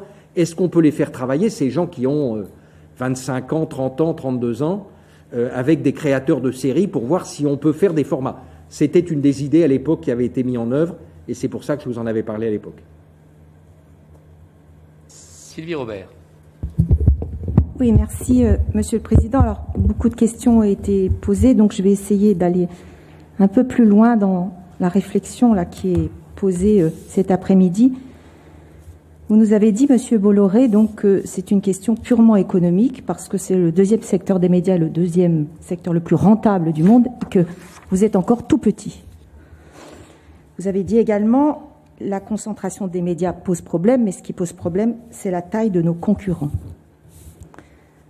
Quand j'entends le encore, ça veut dire que vous considérez qu'il faut concentrer encore plus pour affronter la taille de ces concurrents qui posent problème. Donc, quelle est votre stratégie euh, à venir, même si on sait très bien et que euh, vous n'êtes que conseiller et que vous allez passer la main, mais ce qu'on voudrait comprendre, c'est que, euh, et mes collègues l'ont dit indirectement, on parle de concentration verticale verticale. D'abord, j'aimerais savoir si vous êtes d'accord avec ce qualificatif, concentration horizontale ou verticale, qui permet finalement euh, de pouvoir avoir un système intégré. Je crois que c'est Julien Bargeton qui, qui, le disait. Donc, est-ce que le encore fait que vous avez une stratégie pour aller plus loin? Est-ce que vous considérez que dans le paysage actuel, face à ces concurrents qui posent problème, on est en capacité de concentrer encore plus sachant que vous avez compris, si cette commission d'enquête a été créée, c'est bien parce que la question du pluralisme, de la démocratie, de la loi de 86, qui euh, est au cœur de nos débats, de la question forcément de la liberté des rédactions, de leur, euh, leur capacité à pouvoir euh, travailler librement, est un sujet. Alors, vos, réponses, on les comprend, mais il y a, y a un sujet. Donc, moi, j'aimerais que vraiment vous alliez plus loin pour nous dire, et puis c'est ma deuxième question, elle est un peu, euh, c'est quoi pour vous l'information? Aujourd'hui, dans une démocratie euh, vivante, vivace, euh, qui n'est pas... Alors, en termes de qualité, je termine, de, débat public, ce qu'on peut voir de l'autre côté de l'Atlantique. Et enfin, et je terminerai, ce qui aussi revient, et, vous l'avez, c'est que des journalistes partent. Et ça n'est pas rien quand on apprend que de iTélé à CNews, il y a près de 70 journalistes qui sont partis. Alors vous allez me dire, ils ont toute la liberté de partir et ils sont partis pour différentes raisons, mais ce sont là aussi des faits, vous parliez de faits et non pas de propos, qui interrogent, qui questionnent. Et c'est pour ça que dans le débat public, et, qu'on est là aussi pour essayer de comprendre. Donc voilà, mes questions sont simples, parce que derrière, il y a la question de la démocratie et de l'information dans notre pays, qu'est la France. Et vous avez commencé par dire, je vous en remercie, que vous êtes attaché, vous êtes breton et moi aussi, à la culture française et européenne. Euh, d'abord, Madame la sénatrice, les journalistes sont partis, mais les journalistes sont revenus. Ce ne sont pas les mêmes. Mais c'est comme la mer en Bretagne chez nous. Elle s'écarte et puis elle revient. Voilà. Donc le groupe, euh, pardon, le groupe Canal. Voilà, pardon? Oui, c'est la même mer. Voilà. Mais donc vous avez des gens qui effrayés s'en vont, et puis vous avez des gens contents qui viennent. Et c'est comme ça dans la vie, c'est comme ça dans les partis politiques, c'est comme ça à la Chambre, c'est comme ça dans les vies personnelles. Voilà, c'est comme ça. Il y a des gens qui partent, peut-être pour des bonnes raisons, peut-être pour des mauvaises raisons. Ils sont d'ailleurs protégés, ils ont des clauses de conscience, c'est très bien, c'est fait pour ça. Mais il y en a qui reviennent. Voilà, on n'a pas détruit des rédactions. et il reste un champ de ruines. On a reconstruit avec des gens qui avaient envie de construire avec nous. Alors pour différentes raisons, ils peuvent trouver que les équipes que j'ai mises en place sont des gens avec qui il ne faut pas travailler, mais c'est leur droit. Mais je ne peux pas dire on a fait partir des gens, point. Non, on a fait partir des gens et les gens en nombre supérieur sont revenus. Donc, si vous voulez, en termes de construction, euh, c'est la vie euh, et, je trouve que c'est une bonne chose. Sur vos questions euh, précédentes, sont des sujets importants. Alors, d'abord, sur la concentration dite horizontale, c'est-à-dire dans le même secteur, je vais vous donner un exemple très parlant. Il y a une très grosse affaire aux États-Unis dans l'édition qui était à vendre, qui s'appelait Simon Schuster. Et Hachette était trop petit pour l'acheter, et Editis était trop petit pour l'acheter. Et ensemble, ils auraient pu l'acheter. Et c'est Bertelsmann qui l'a acheté. Donc, on voit bien que le poids, et je vous l'ai montré tout à l'heure quand on a regardé la taille, même si Hachette et Editis se mariaient, et ça n'arrivera pas sans qu'il y ait évidemment des mesures qui soient prises en France, parce que les tailles sont très importantes, mais même s'ils se mariaient, on ne serait encore que les troisièmes, et loin derrière en termes de profitabilité et de valeur des premiers. Mais sur la concentration verticale, c'est sans doute encore plus intéressant. Parce que regardez le groupe Disney. C'est une concentration parfaitement verticale. Personne ne va dire à Euro Disney, attendez, mais on ne va pas mettre Blanche-Neige, c'est insupportable, ça fait partie de votre groupe. Personne ne dit on va interdire à Peter Pan d'aller à Euro Disney parce que euh, ça fait partie. La stratégie de Disney, la stratégie de tous ces groupes, c'est de faire ce qu'ils appellent du 360 degrés, ce qui veut dire en gros on fait un peu de tout, dans tous les sens. Et ils trouvent un personnage, Mickey la souris, ils font un journal, ils font des dessins animés, ils font euh, des, euh, des, clubs où on peut aller, des villages où on peut aller voir des centres de loisirs. Et puis à un moment, les personnages sont un peu désuets, donc on fait des films avec euh, euh, des acteurs plus épicés, et on reprend Blanche-Neige qui devient, euh, je ne sais plus quelle est l'actrice qui joue dedans, Angelina Jolie, je crois, ou Charlize Theron, je ne sais plus, et puis etc., etc. Et puis à un moment, on se fait à faire des Marvel et à prendre des super-héros, et puis à la fin, tout ça marche ensemble, et c'est ce fameux soft power américain. Et les Asiatiques font pareil. Alors, je ne voudrais pas vous donner une impression qu'on va aller faire une grande machine avec des choses qui tournent dans tous les sens. Ce n'est pas du tout comme ça que ça se passe. Pour que des créatifs restent avec vous, il faut qu'ils soient appréciés. Pour qu'un auteur puisse écrire son livre, être heureux, rester chez vous, il faut que vous puissiez lui donner un cadre qui soit un cadre personnel. Donc ce ne sont pas des grandes machines. Ce sont au contraire sur mesure des alliances qui sont faites. Mais regardez un garçon, peut-être tout à l'heure on passera le film, c'est Alex Lutz. Voilà. Alex Lutz, c'est un garçon qui, qui est commencé comme speakerine, entre guillemets, dans des séries de petits, trucs de, canal, et qui est maintenant un des plus grands acteurs, connu à l'international.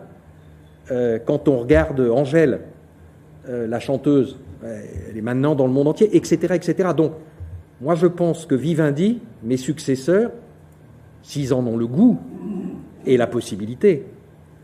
Ils ont une chance énorme de pouvoir prendre ces Français, peu ou pas connus, et de les projeter dans le monde entier. Parce que quand on parle de l'édition, là aussi, à part quelques auteurs qui gagnent beaucoup d'argent, la plupart des gens dans l'édition crèvent la faim. Les auteurs, euh, avec euh, leurs droits d'auteur, je vous assure qu'ils s'en sortent pas. Et donc un groupe qui est capable d'aller prendre un auteur français lui proposer de traduire, de vendre à l'étranger, de faire des séries ou des plus petits euh, euh, éléments digitaux et de les passer sur Dailymotion, Canal ou autre, je vous assure, moi je pense que c'est un projet passionnant pour ce fameux soft power qui est quand même très important pour la France. Bernard Keller. Oui, Monsieur Bolloré, merci vous savez, donc on, réfléchit sur les conséquences finalement de la concentration des, médias. Et donc moi j'aimerais un peu vos, vos, conseils, puisque vous dites que maintenant c'est votre fonction, et en profiter avant que vous soyez gâteux, comme vous avez dit, je pense que ça nous laisse quand même un petit peu de temps, malgré tout. Euh, quand vous dites que la motivation, c'est euh, finalement la rentabilité économique, ce qui est normal d'une entreprise, euh, et qu'on a besoin de, de, concentration. On voit face à quel mastodonte on a à, faire face. Euh, est-ce qu'un jour, pour être, on sait quand même que la culture française, que la francophonie, c'est quand même pas ce qui est majoritaire dans le monde. Est-ce qu'on ne risque pas un jour de délaisser justement la culture française pour un problème de rentabilité?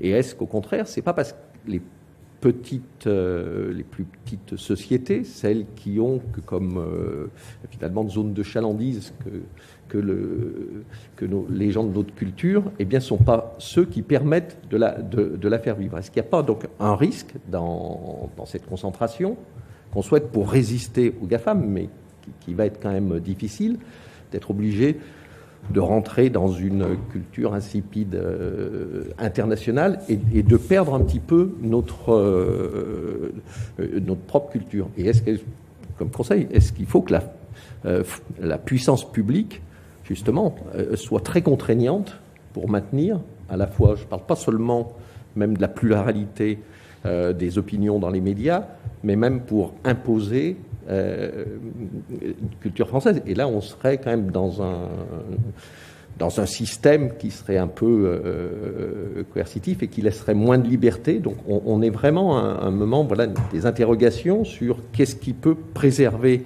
la créativité de la culture française sans trop la protéger euh, et la priver euh, de, de, liberté et de créativité et en même temps pas la laisser au contraire disparaître, se diluer dans une culture internationale pour des raisons de, rendement économique. Moi je crois, monsieur le sénateur, que euh, mes successeurs, Yannick Bolloré, Arnaud Puffontaine, Maxime Sadas, sont convaincus que nous avons un trésor. Le trésor, c'est notre histoire.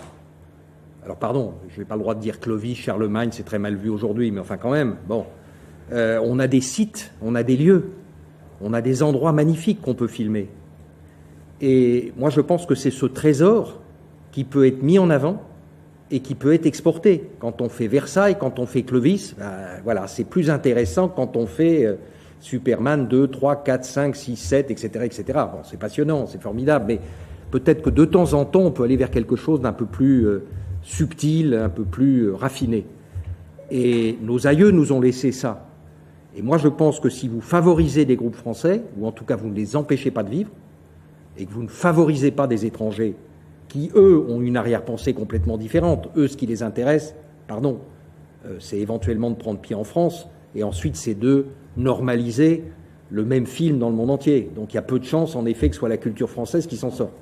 Mais si vous réussissez à garder ou à faire émerger ou à empêcher de disparaître des groupes qui ont cette volonté, moi, je pense que vous réussirez parce que nous avons une vraie richesse et que je pense que les talents et les résultats se conjuguent.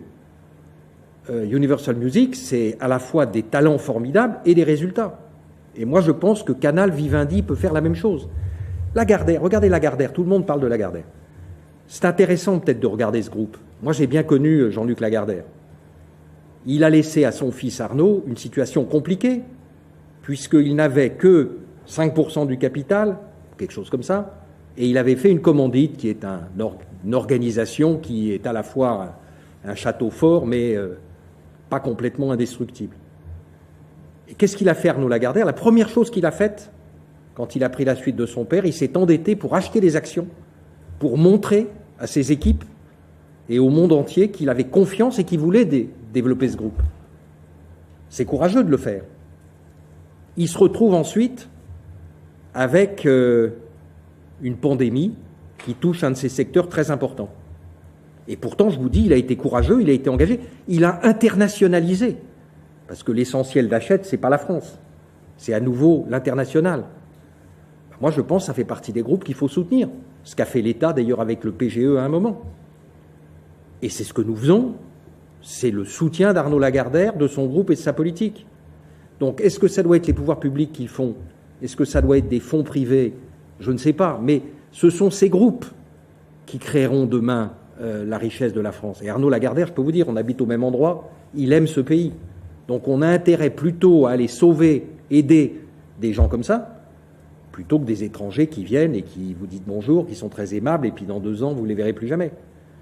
Et moi, je suis très impressionné sur la chronologie des médias, qui est une chose, euh, vous parlez des mesures à prendre, c'est quand même quelque chose d'extraordinaire. On est en train d'ouvrir la porte à des grandes plateformes, euh, c'est formidable, ou Amazon avec le foot, on est obligé d'ouvrir la porte. Je vous dis à nouveau, le groupe Vivendi s'adaptera. Voilà, 200 ans dans les pattes, euh, on en fera sans doute quelques années de plus encore. Mais votre rôle, à mon avis, c'est voilà, c'est notre pays. Les étrangers défendent leur pays. Les Allemands, regardez ce que font les Allemands, regardez Bertelsmann. Vous parliez tout à l'heure de la, concentration euh, euh, des gens qui travaillaient les uns avec les autres. J'ai un slide là-dessus qui est assez intéressant, qui est le 10, si vous voulez bien le passer, monsieur. Voilà. Regardez les groupes. Ils sont tous dans le TV, édition, presse, radio, autres. Non, le 10. Voilà. Voilà. Répartition du chiffre d'affaires par activité. Vous voyez, ils sont tous à travailler ensemble. Mais ils ne sont pas dans les ports en Afrique ou euh, Non, mais d'abord, écoutez, pardonnez-moi, comme vous savez, on est obligé d'en sortir. Donc je le regrette d'ailleurs parce que je pense que c'est un continent qui est à nos portes. Euh, il va y avoir 2 milliards d'habitants. C'est la Chine de demain. Voilà. Donc je regrette qu'on ait été malheureusement euh, obligé de partir. Mais euh, c'est. Pardonnez-moi. Non, mais attendez. Je, comprends ce que vous dites.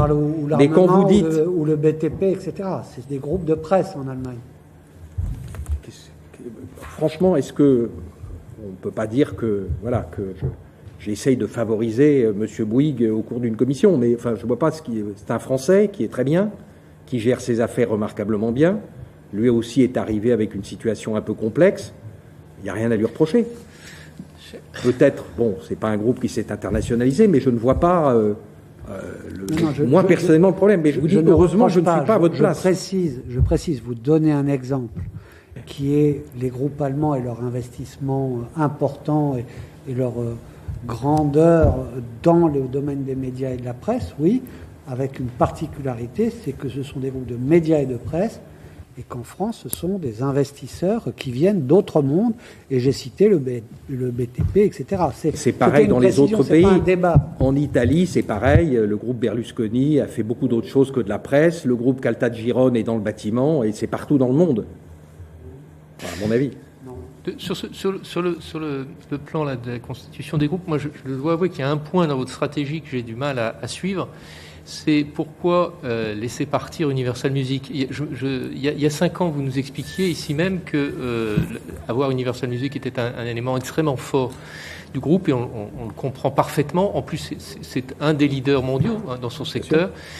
Euh, et, là, on voit bien dans la, dans, la, vision de, Vivendi aujourd'hui, vous mettez sur le céder des, des, des, actions d'Universal Music, le remettre sur le marché. Euh, quelle est l'idée derrière le, fait que euh, vous quittiez cet univers de, la musique avec un leader mondial existant comme Universal Music? Alors, le groupe Bolloré n'a pas du tout quitté Universal Music. On a toujours les 320 millions d'actions Universal Music qu'on avait il y a 5 ans et qu'on a aujourd'hui. On n'en a pas vendu une seule. Mais un certain nombre des actionnaires de Vivendi, qui sont BlackRock, Legal General, Pissam et autres, euh, Fonds Elliott, il y en a qui disaient ça vaudra beaucoup moins, d'autres qui disaient ça vaudra beaucoup plus. Et ils ont demandé, depuis que nous sommes arrivés, depuis le premier jour, à ce que les activités soient séparées. Mais nous, en tant que groupe Bolloré, nous avons le même pourcentage dans le groupe Universal qu'en arrivant. Donc nous ne l'avons pas lâché. D'où l'intérêt à favoriser, c'est ce que j'ai dit tout à l'heure, ou en tout cas à ne pas nuire pour des groupes français qui ont envie de continuer à se développer. Parce que la vérité, c'est que Vivendi, comme je l'ai dit tout à l'heure, l'essentiel du capital, il est détenu par des fonds étrangers. 70% du capital de Vivendi, plus de 70% du capital de Vivendi est détenu par des fonds qui, si demain matin euh, Canal Plus ne marche pas ou euh, Dailymotion euh, est vendu par Orange, ne lèveront pas le petit doigt parce que ça ne les intéresse pas. Alors qu'à mon avis, Yannick Bolloré, Arnaud Puyfontaine, Jean-Christophe Thierry et autres, ben, ils sont français et ils ont envie de continuer des aventures. Enfin, en tout cas, c'est ce que j'espère. J'ai essayé de bâtir ma succession pour que justement il y ait cette affectio societatis qui a fait qu'on a réussi à tenir 200 ans. Vous savez, il n'y a pas beaucoup d'entreprises dans le monde qui sont capables de rester 200 ans, malgré deux guerres mondiales, plusieurs révolutions, des, des, évolutions techniques, des disputes familiales, tout ce que vous voulez, des évolutions de produits, et qui sont toujours au même endroit et à développer le même pays. Pierre Laurent. Bonjour Monsieur Bolloré, euh, je voudrais vous faire part à mon tour de trois motifs d'inquiétude ou trois questions euh, que j'ai à vous poser. Euh, la première, depuis le début de l'audition, vous vous employez à vous présenter comme un groupe euh, modeste, pas si important que ça, etc. En vérité, quand on regarde un peu le paysage, il y a très peu d'acteurs dans le paysage de l'information et dans le paysage audiovisuel français aujourd'hui. En dehors du service public, 5-6 groupes contrôlent maintenant bientôt l'essentiel. Donc, en fait, vous êtes un des acteurs importants euh, aujourd'hui, contrairement à ce que vous dites. On a parlé d'Avas. Vous savez bien que la publicité, par exemple, est une question pas seulement de marché, c'est une question stratégique pour la survie de beaucoup de titres. C'est des, points qui sont quand même assez stratégiques dans la situation. Mais à propos de, la, de, cette question, euh, il y a une chose sur laquelle vous n'avez rien dit, c'est quels sont vos appétits futurs. Vous êtes ce que vous êtes aujourd'hui, vous avez grossi dans, la dernière période. Euh, Est-ce que vous voulez grossir? J'ai compris en creux dans votre discours que c'était votre ambition. Euh, donc jusqu'où vous pensez qu'un groupe peut aller dans la part de contrôle d'un secteur comme celui-là? Sans mettre en cause euh, les principes du pluralisme du, de la diversité de la création Ça, c'est ma première question. La seconde, second motif d'inquiétude, c'est sur le modèle. Vous dites mon projet économique, et moi j'ai un critère, en fait, vous l'avez répété à plusieurs reprises, c'est la rentabilité. Mais, et vous dites, je veux devenir un, un, champion de la culture française et européenne. C'est ce que vous avez dit dans le propos liminaire. Mais la culture française et européenne, singulièrement la culture française, c'est pas seulement la rentabilité, la boussole. Parce que si c'était ça, il n'y aurait pas justement la diversité actuelle. De, il ne s'agit pas de faire des, que des groupes qui perdent de l'argent. Hein. Mais je prends un exemple qui évidemment a de l'intérêt par rapport à Canal, le cinéma français.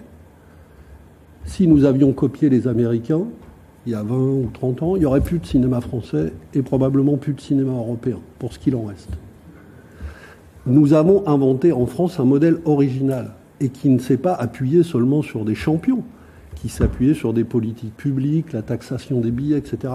On a créé un écosystème qui a permis ça. Et il y a des acteurs, y compris privés, qui ont joué ce jeu-là, qui ont accepté ces règles et qui, au nom justement de la culture française, euh, ont joué un rôle tout particulier. Vous avez cité Jean-Luc Lagardère, il se trouve que dans une autre vie, puisque j'ai vécu dans la presse quelques années, je l'ai connu aussi, Jean-Luc Lagardère a par exemple porté à bout de bras, je dirais, pendant des années le système de distribution mutualisée de la presse française. Et pas pour des raisons de rentabilité, mais par attachement à une certaine conception du pluralisme. Or, ce que j'entends dans votre modèle, euh, j'entends pas beaucoup ça. Quoi. Donc, j'entends plutôt un modèle qui ressemblerait à ce que, à ce que font les Américains, et je suis pas sûr qu'en matière culturelle, puisque vous dites être un champion de la culture française européenne, ce soit le modèle euh, qui soit le modèle le plus pertinent pour porter justement la culture française ou la culture européenne ou, ou les valeurs qu'on a supportées. Et enfin, une dernière remarque, je m'excuse de revenir là-dessus, mais puisque vous avez, c'est venu plusieurs fois à propos de Éric Zemmour, et puisque vous avez fait référence, je, je, je dois dire que je m'étonne que vous banalisiez cette question, d'autant plus que vous avez fait référence, en parlant de votre histoire familiale, à la résistance. Il se trouve que je suis d'une famille politique qui est assez sensible à, cette question aussi. Euh, moi, j'ai une grand-mère qui euh, figure parmi les justes par les, parmi les nations parce qu'elle a sauvé des enfants juifs qu'elle a risqué sa vie pour ça. Euh, non, Éric Zemmour, c'est pas une opinion comme une autre. Hier, c'est la troisième fois qu'il est condamné pour incitation à la haine raciale. Euh, et quand il a fait les déclarations qu'il a fait sur la question de Vichy, oui, c'est un problème pour la démocratie française. Donc prendre la responsabilité, évidemment, il a son opinion. Il y a des Français qui peuvent penser comme lui, et il y en a malheureusement, manifestement.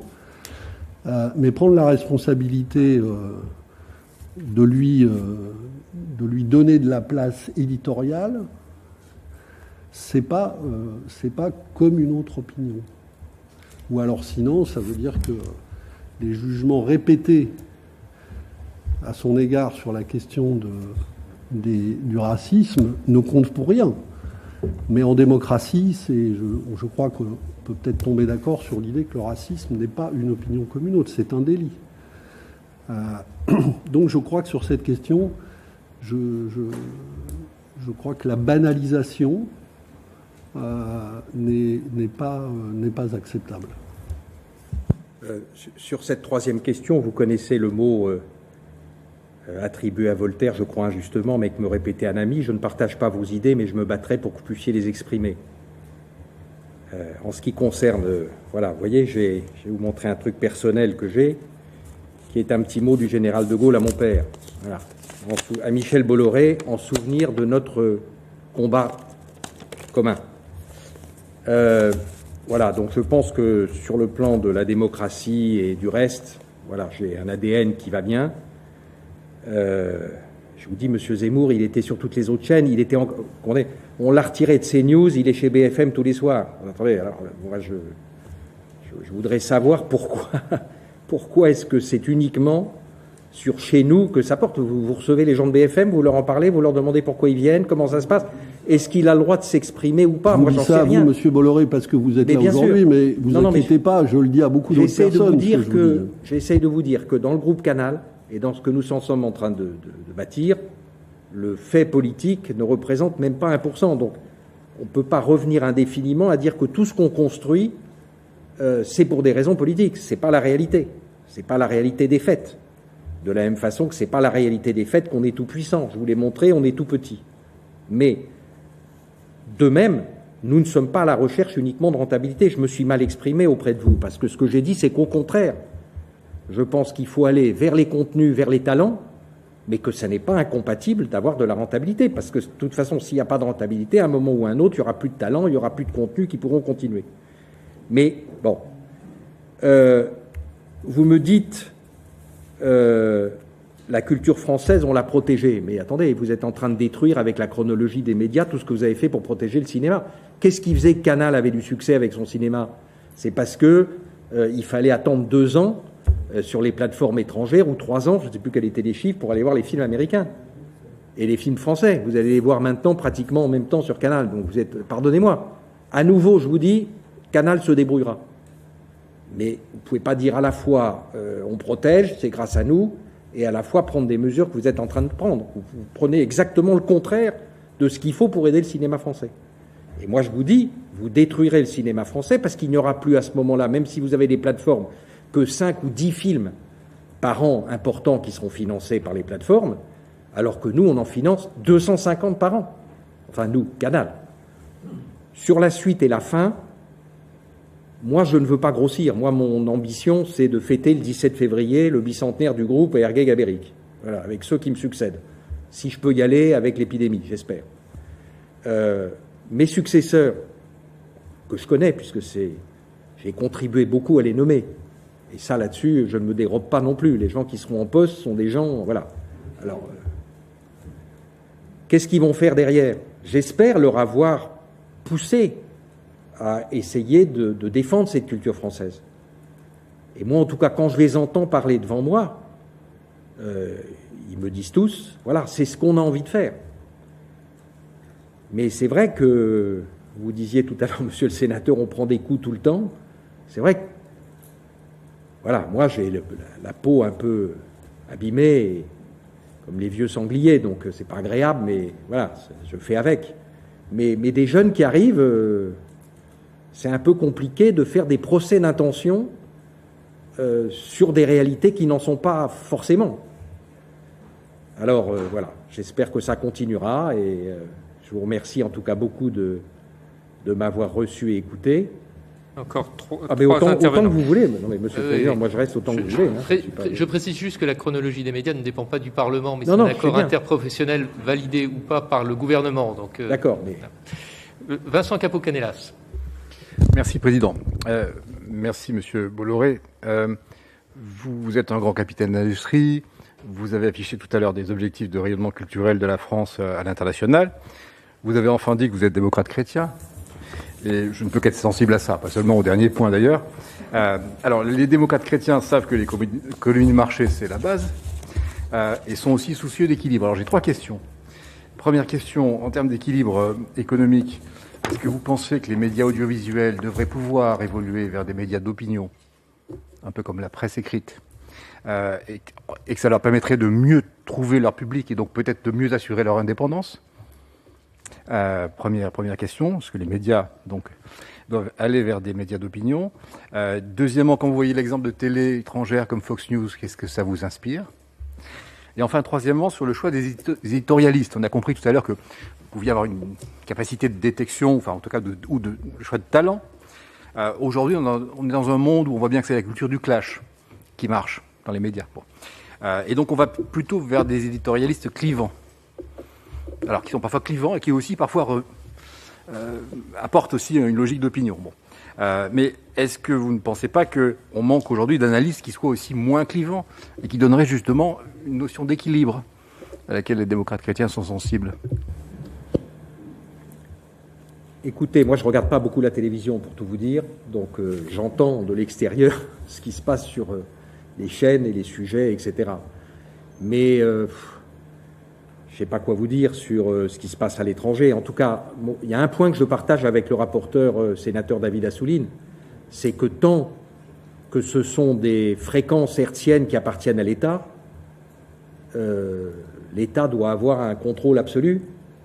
Et je ne vois pas d'intérêt d'aller créer des chaînes d'opinion, moi personnellement. Voilà.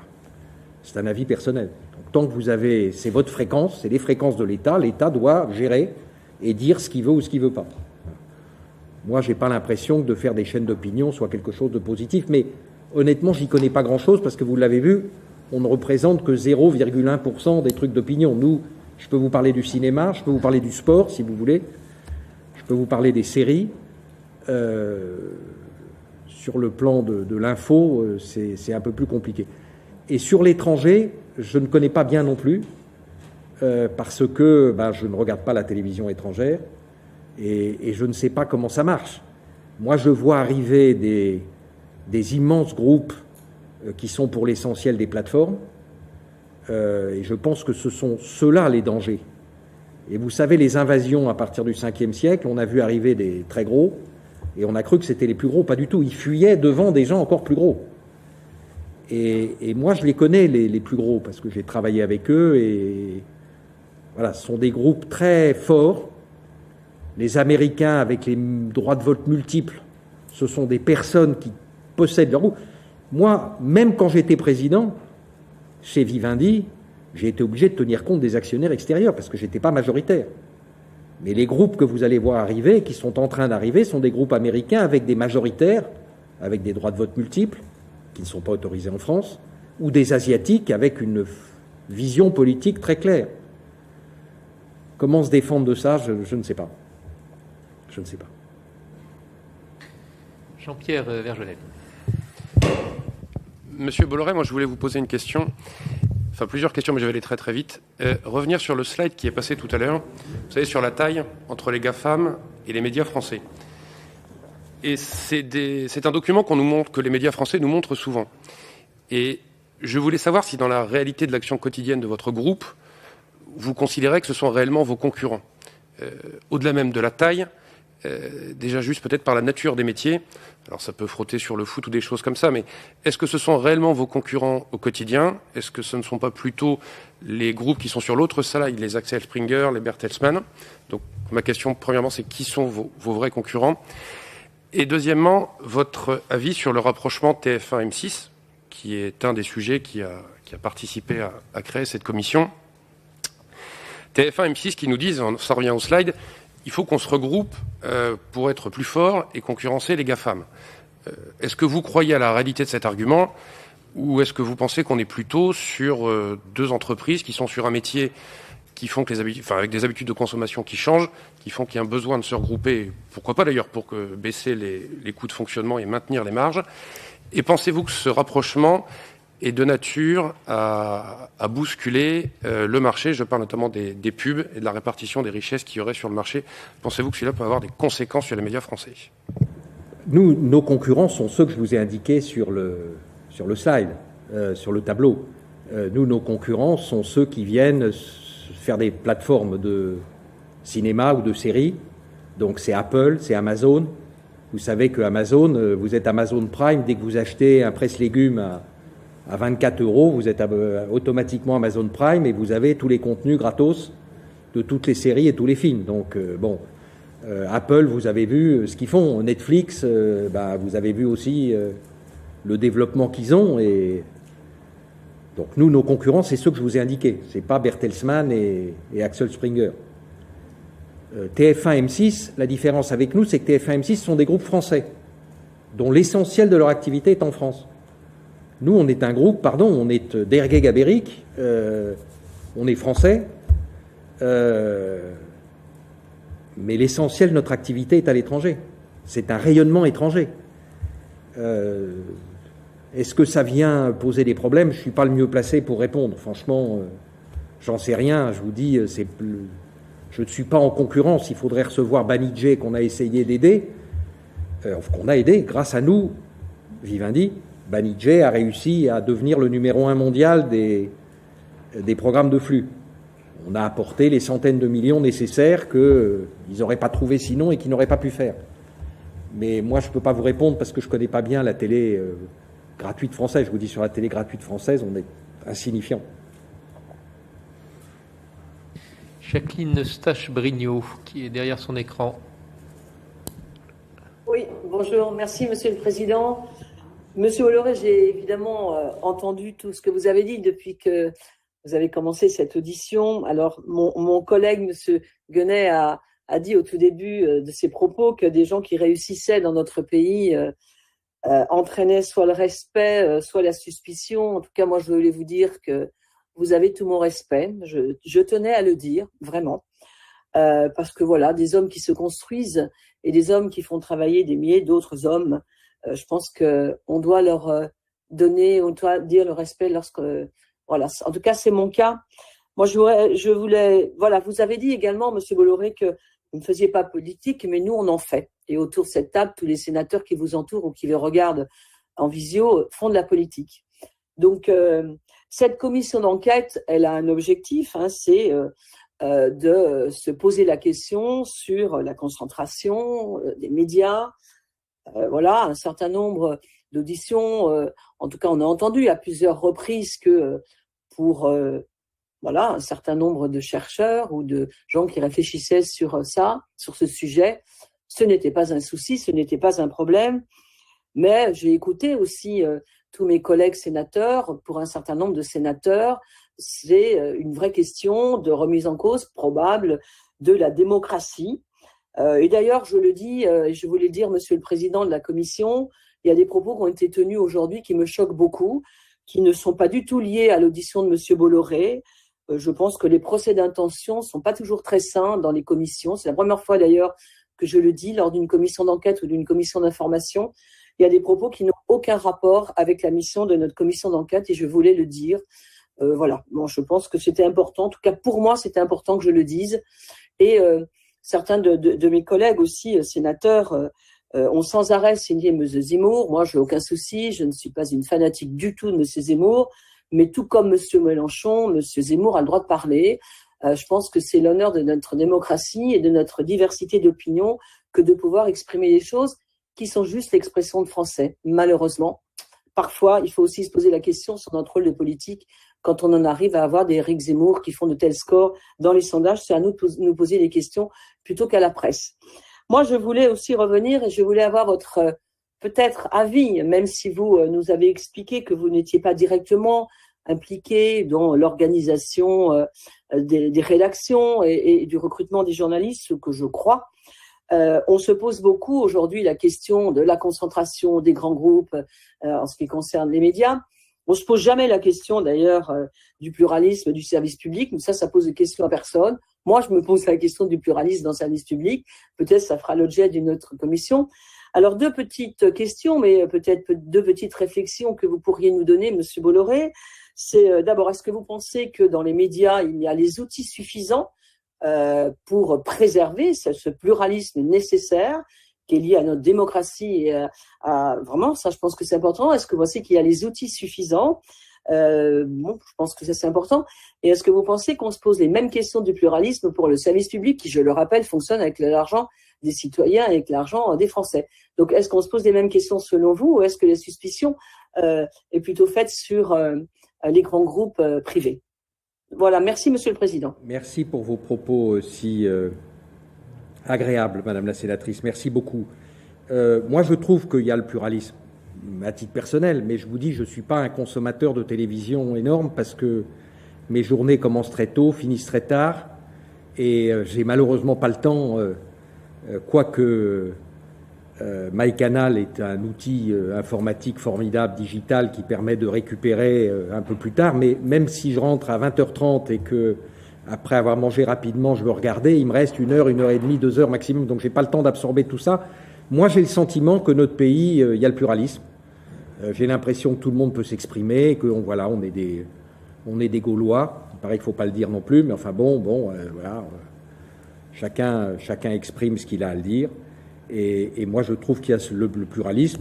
Et honnêtement, sur le service public, j'ai rien à dire de particulier. C'est vrai que, voilà, il y a, moi, en tant que paratonnerre, j'ai vu passer toutes les critiques possibles. voilà, c'est vrai que les trucs me concernant, si on faisait une revue de presse, si on faisait les mêmes calculs qui avaient été faits pour savoir si euh, euh, Avas met plus de publicité euh, sur nos chaînes et qu'on disait est-ce que le service public dit plus de mal du groupe Bolloré que de bien, sans doute il y aurait des pourcentages. Mais c'est la démocratie, c'est comme ça, il faut l'accepter. Moi, je ne suis pas là pour qu'on me dresse des couronnes de fleurs, même si ça fait très plaisir. Merci beaucoup, Madame la sénatrice. J'essaye simplement de rétablir des faits euh, qui sont que, voilà, il n'y a pas de. dans le groupe Canal. Et c'est pour ça que si vous m'autorisez, Monsieur le Président, j'aimerais bien quand même passer mon petit truc de deux minutes, si Monsieur le rapporteur veut bien, et on fera les questions après. Non, vous voulez pas? Bon, allez, Monsieur le rapporteur. Vous les avez les films Ah bon, alors attendez, c'est peut-être sur une autre. Euh, peut-être sur un autre truc. Peut-être que les, vous pouvez nous l'envoyer. Ce sera un document. C'est regardez si c'est sur pas, a pas forcément une salle de projection. Euh, tout le monde n'a pas les moyens de, se C'était pour montrer en résumé que voilà, sur les antennes de Canal, pendant que j'en étais président, et pendant que c'était la période la plus dure, tout le monde s'amusait à dire du mal de moi sur les antennes de Canal et qu'il n'y avait pas de sujet. Oui, mais. Voilà. Non, je le dis ça, je dis ça, c'est pas grave. Je vais bien rebondir. dernière question du rapporteur. Oui. Alors, justement, euh, vous avez euh, montrer encore ce soir que vous avez aussi euh, le, sens de l'humour, mais euh, sauf quand euh, il s'exerce à, votre encontre, ou même pas à votre encontre, d'ailleurs. vous n'avez pas apprécié les guignols de l'info, vous ne l'avez pas reconduit en 2018. D'ailleurs, il y a une anecdote, vous pouvez peut-être pour l'anecdote vous le confirmer, mais à un moment donné, vous aviez émis l'idée dit-on, d'écrire vous-même les sketchs euh, euh, des Guignols. Licenciement d'Europe 1 de Bertrand Chameroy le 2 juillet 2020, après une chronique vous concernant, qui était d'ailleurs une chronique plutôt réussie au demeurant. Euh, licenciement surprenant de Sébastien Toen de Canal en novembre 2020 pour une parodie de l'heure des pros, émission phare de CNews. Licenciement de Stéphane Guy, franchement, euh, de la même chaîne parce qu'il a déclaré soutenir et s'étonner euh, du licenciement de Sébastien Toen. Départ de Nicolas euh, Canteloup d'Europe 1 après une chronique vous concernant. Et donc, ma question, c'est un peu pour conclure. vous avez développé les raisons profondes de votre investissement euh, dans les médias, votre vision. Cela, c'est l'objet même de nos débats et de l'analyse au fond que l'on doit avoir, parce que ce que vous avez développé, à votre façon, c'est ce que d'autres qui se concentrent aussi des médias, euh, des fois avec des puissances supérieures à la vôtre, euh, disent en gros cette histoire euh, des plateformes, des GAFAM, des Chinois aussi, et qu'il faut des grands groupes pour pouvoir assurer la concurrence, pour défendre la France, vous ajoutez-vous, et la culture française. Vous n'avez pas défini pour vous ce qu'est la culture française, mais en tous les cas, c'est ce que vous affirmez. Et euh, quand on vous projetez vous-même euh, les, les, graphiques pour nous montrer euh, la taille des uns et des autres, et justement, c'est ce qui n'est pas convaincant, mais on va continuer, nous, à travailler là-dessus pour répondre à cette question, c'est que si c'est pour résister aux GAFA, quand Apple fait 15 milliards en une année, et je ne parle pas de Netflix, Amazon et tous les autres, et que tout l'audiovisuel français, vous, mais aussi le service public, TF1, M6, etc., font 5 milliards d'investissements en 5 ans, la concurrence en termes de puissance financière et de capacité de production euh, sont dérisoires, comme vous avez dit vous-même, il y a les nains, bon, face à des géants. Et donc, la résistance, euh, la défense de nos valeurs, plus que seulement la culture française, nos valeurs républicaines, c'est euh, un modèle qu'on a construit avec des régulations pour que la diversité, le pluralisme, l'indépendance, la liberté des médias, la diffusion culturelle, la création puissent euh, être toujours là. Et donc c'est pour cela, c'était assez fastidieux probablement, que j'ai lu l'ensemble euh, de ce que vous contrôlez. c'était long, mais ça montrait quand même que sur le terrain français, cette diversité risque d'être appauvrie quand c'est un même propriétaire euh, qui euh, contrôle euh, quasiment toutes les maisons d'édition. Et donc, quand on lit des livres, on sait que le propriétaire, ou quand on veut faire un livre, eh bien, s'il ne veut pas, ou s'il veut favoriser telle lecture, eh bien, il a un pouvoir. Il en abuse ou pas, mais il a un pouvoir. C'est pareil pour la télé, c'est pareil pour la radio, c'est pareil pour la presse écrite. Et donc, il faudrait accepter et se dire, bah, pourvu que le propriétaire n'abuse pas de ce pouvoir. Et vous, avez essayé de nous convaincre que vous n'intervenez pas et vous n'abusez jamais de ce pouvoir. Or, les faits, puisque vous m'avez interpellé sur les faits, montre que quand une rédaction euh, n'est pas d'accord, euh, on, lui, on, lui fait prendre la porte, euh, qu'il y a des interventions pour nommer des gens en général de la même école ou, école de pensée, on va dire, même si vous dites que vous ne faites pas de politique, mais personne aujourd'hui ne, peut euh, ignorer ce que sont les faits de tous ceux qui sont nommés et ce que l'on entend sur des antennes que l'on n'entend pas ailleurs. Et sur le pluralisme, parce que bien entendu on auditionnera le service public et toutes les questions seront les bienvenues sur l'indépendance, le pluralisme de tous les médias, y compris le service public. Mais euh, très franchement, euh, je vous ai parlé de faits. quand à Europe 1, la, rédaction dit on ne peut plus travailler avec euh, notre liberté, donc on part. Quand à iTélé, c'est le cas bien entendu, qu'il y a le même nombre d'employés qui vient derrière et il n'y a pas euh, de perte sèche, mais cette liberté qui existe des rédactions et du travail journalistique, vous êtes un interventionniste assez direct. Vous dites non, eh bien, euh, voilà, nous sommes dans une commission d'enquête où il faut quand même dire les choses nettement. Sur, Europe 1, je n'ai vu aucun journaliste, donc je, ne sais même pas comment vous pouvez affirmer que j'ai fait partir des journalistes. Non, mais, Personne ne m'a vu. C'est la réputation qui est faite. Oui. Non, mais c'est la vérité, c'est ça. C'est la réputation qui est faite. Donc fait que... je, finis euh, ma question. Pardon. Tout est euh, fantasme tout est réputation. Alors c'est vrai, Monsieur Bolloré, que nous savons que dans le domaine des médias, l'autocensure, euh, par crainte et par ne pas vouloir, disons, susciter le courroux d'un actionnaire existe.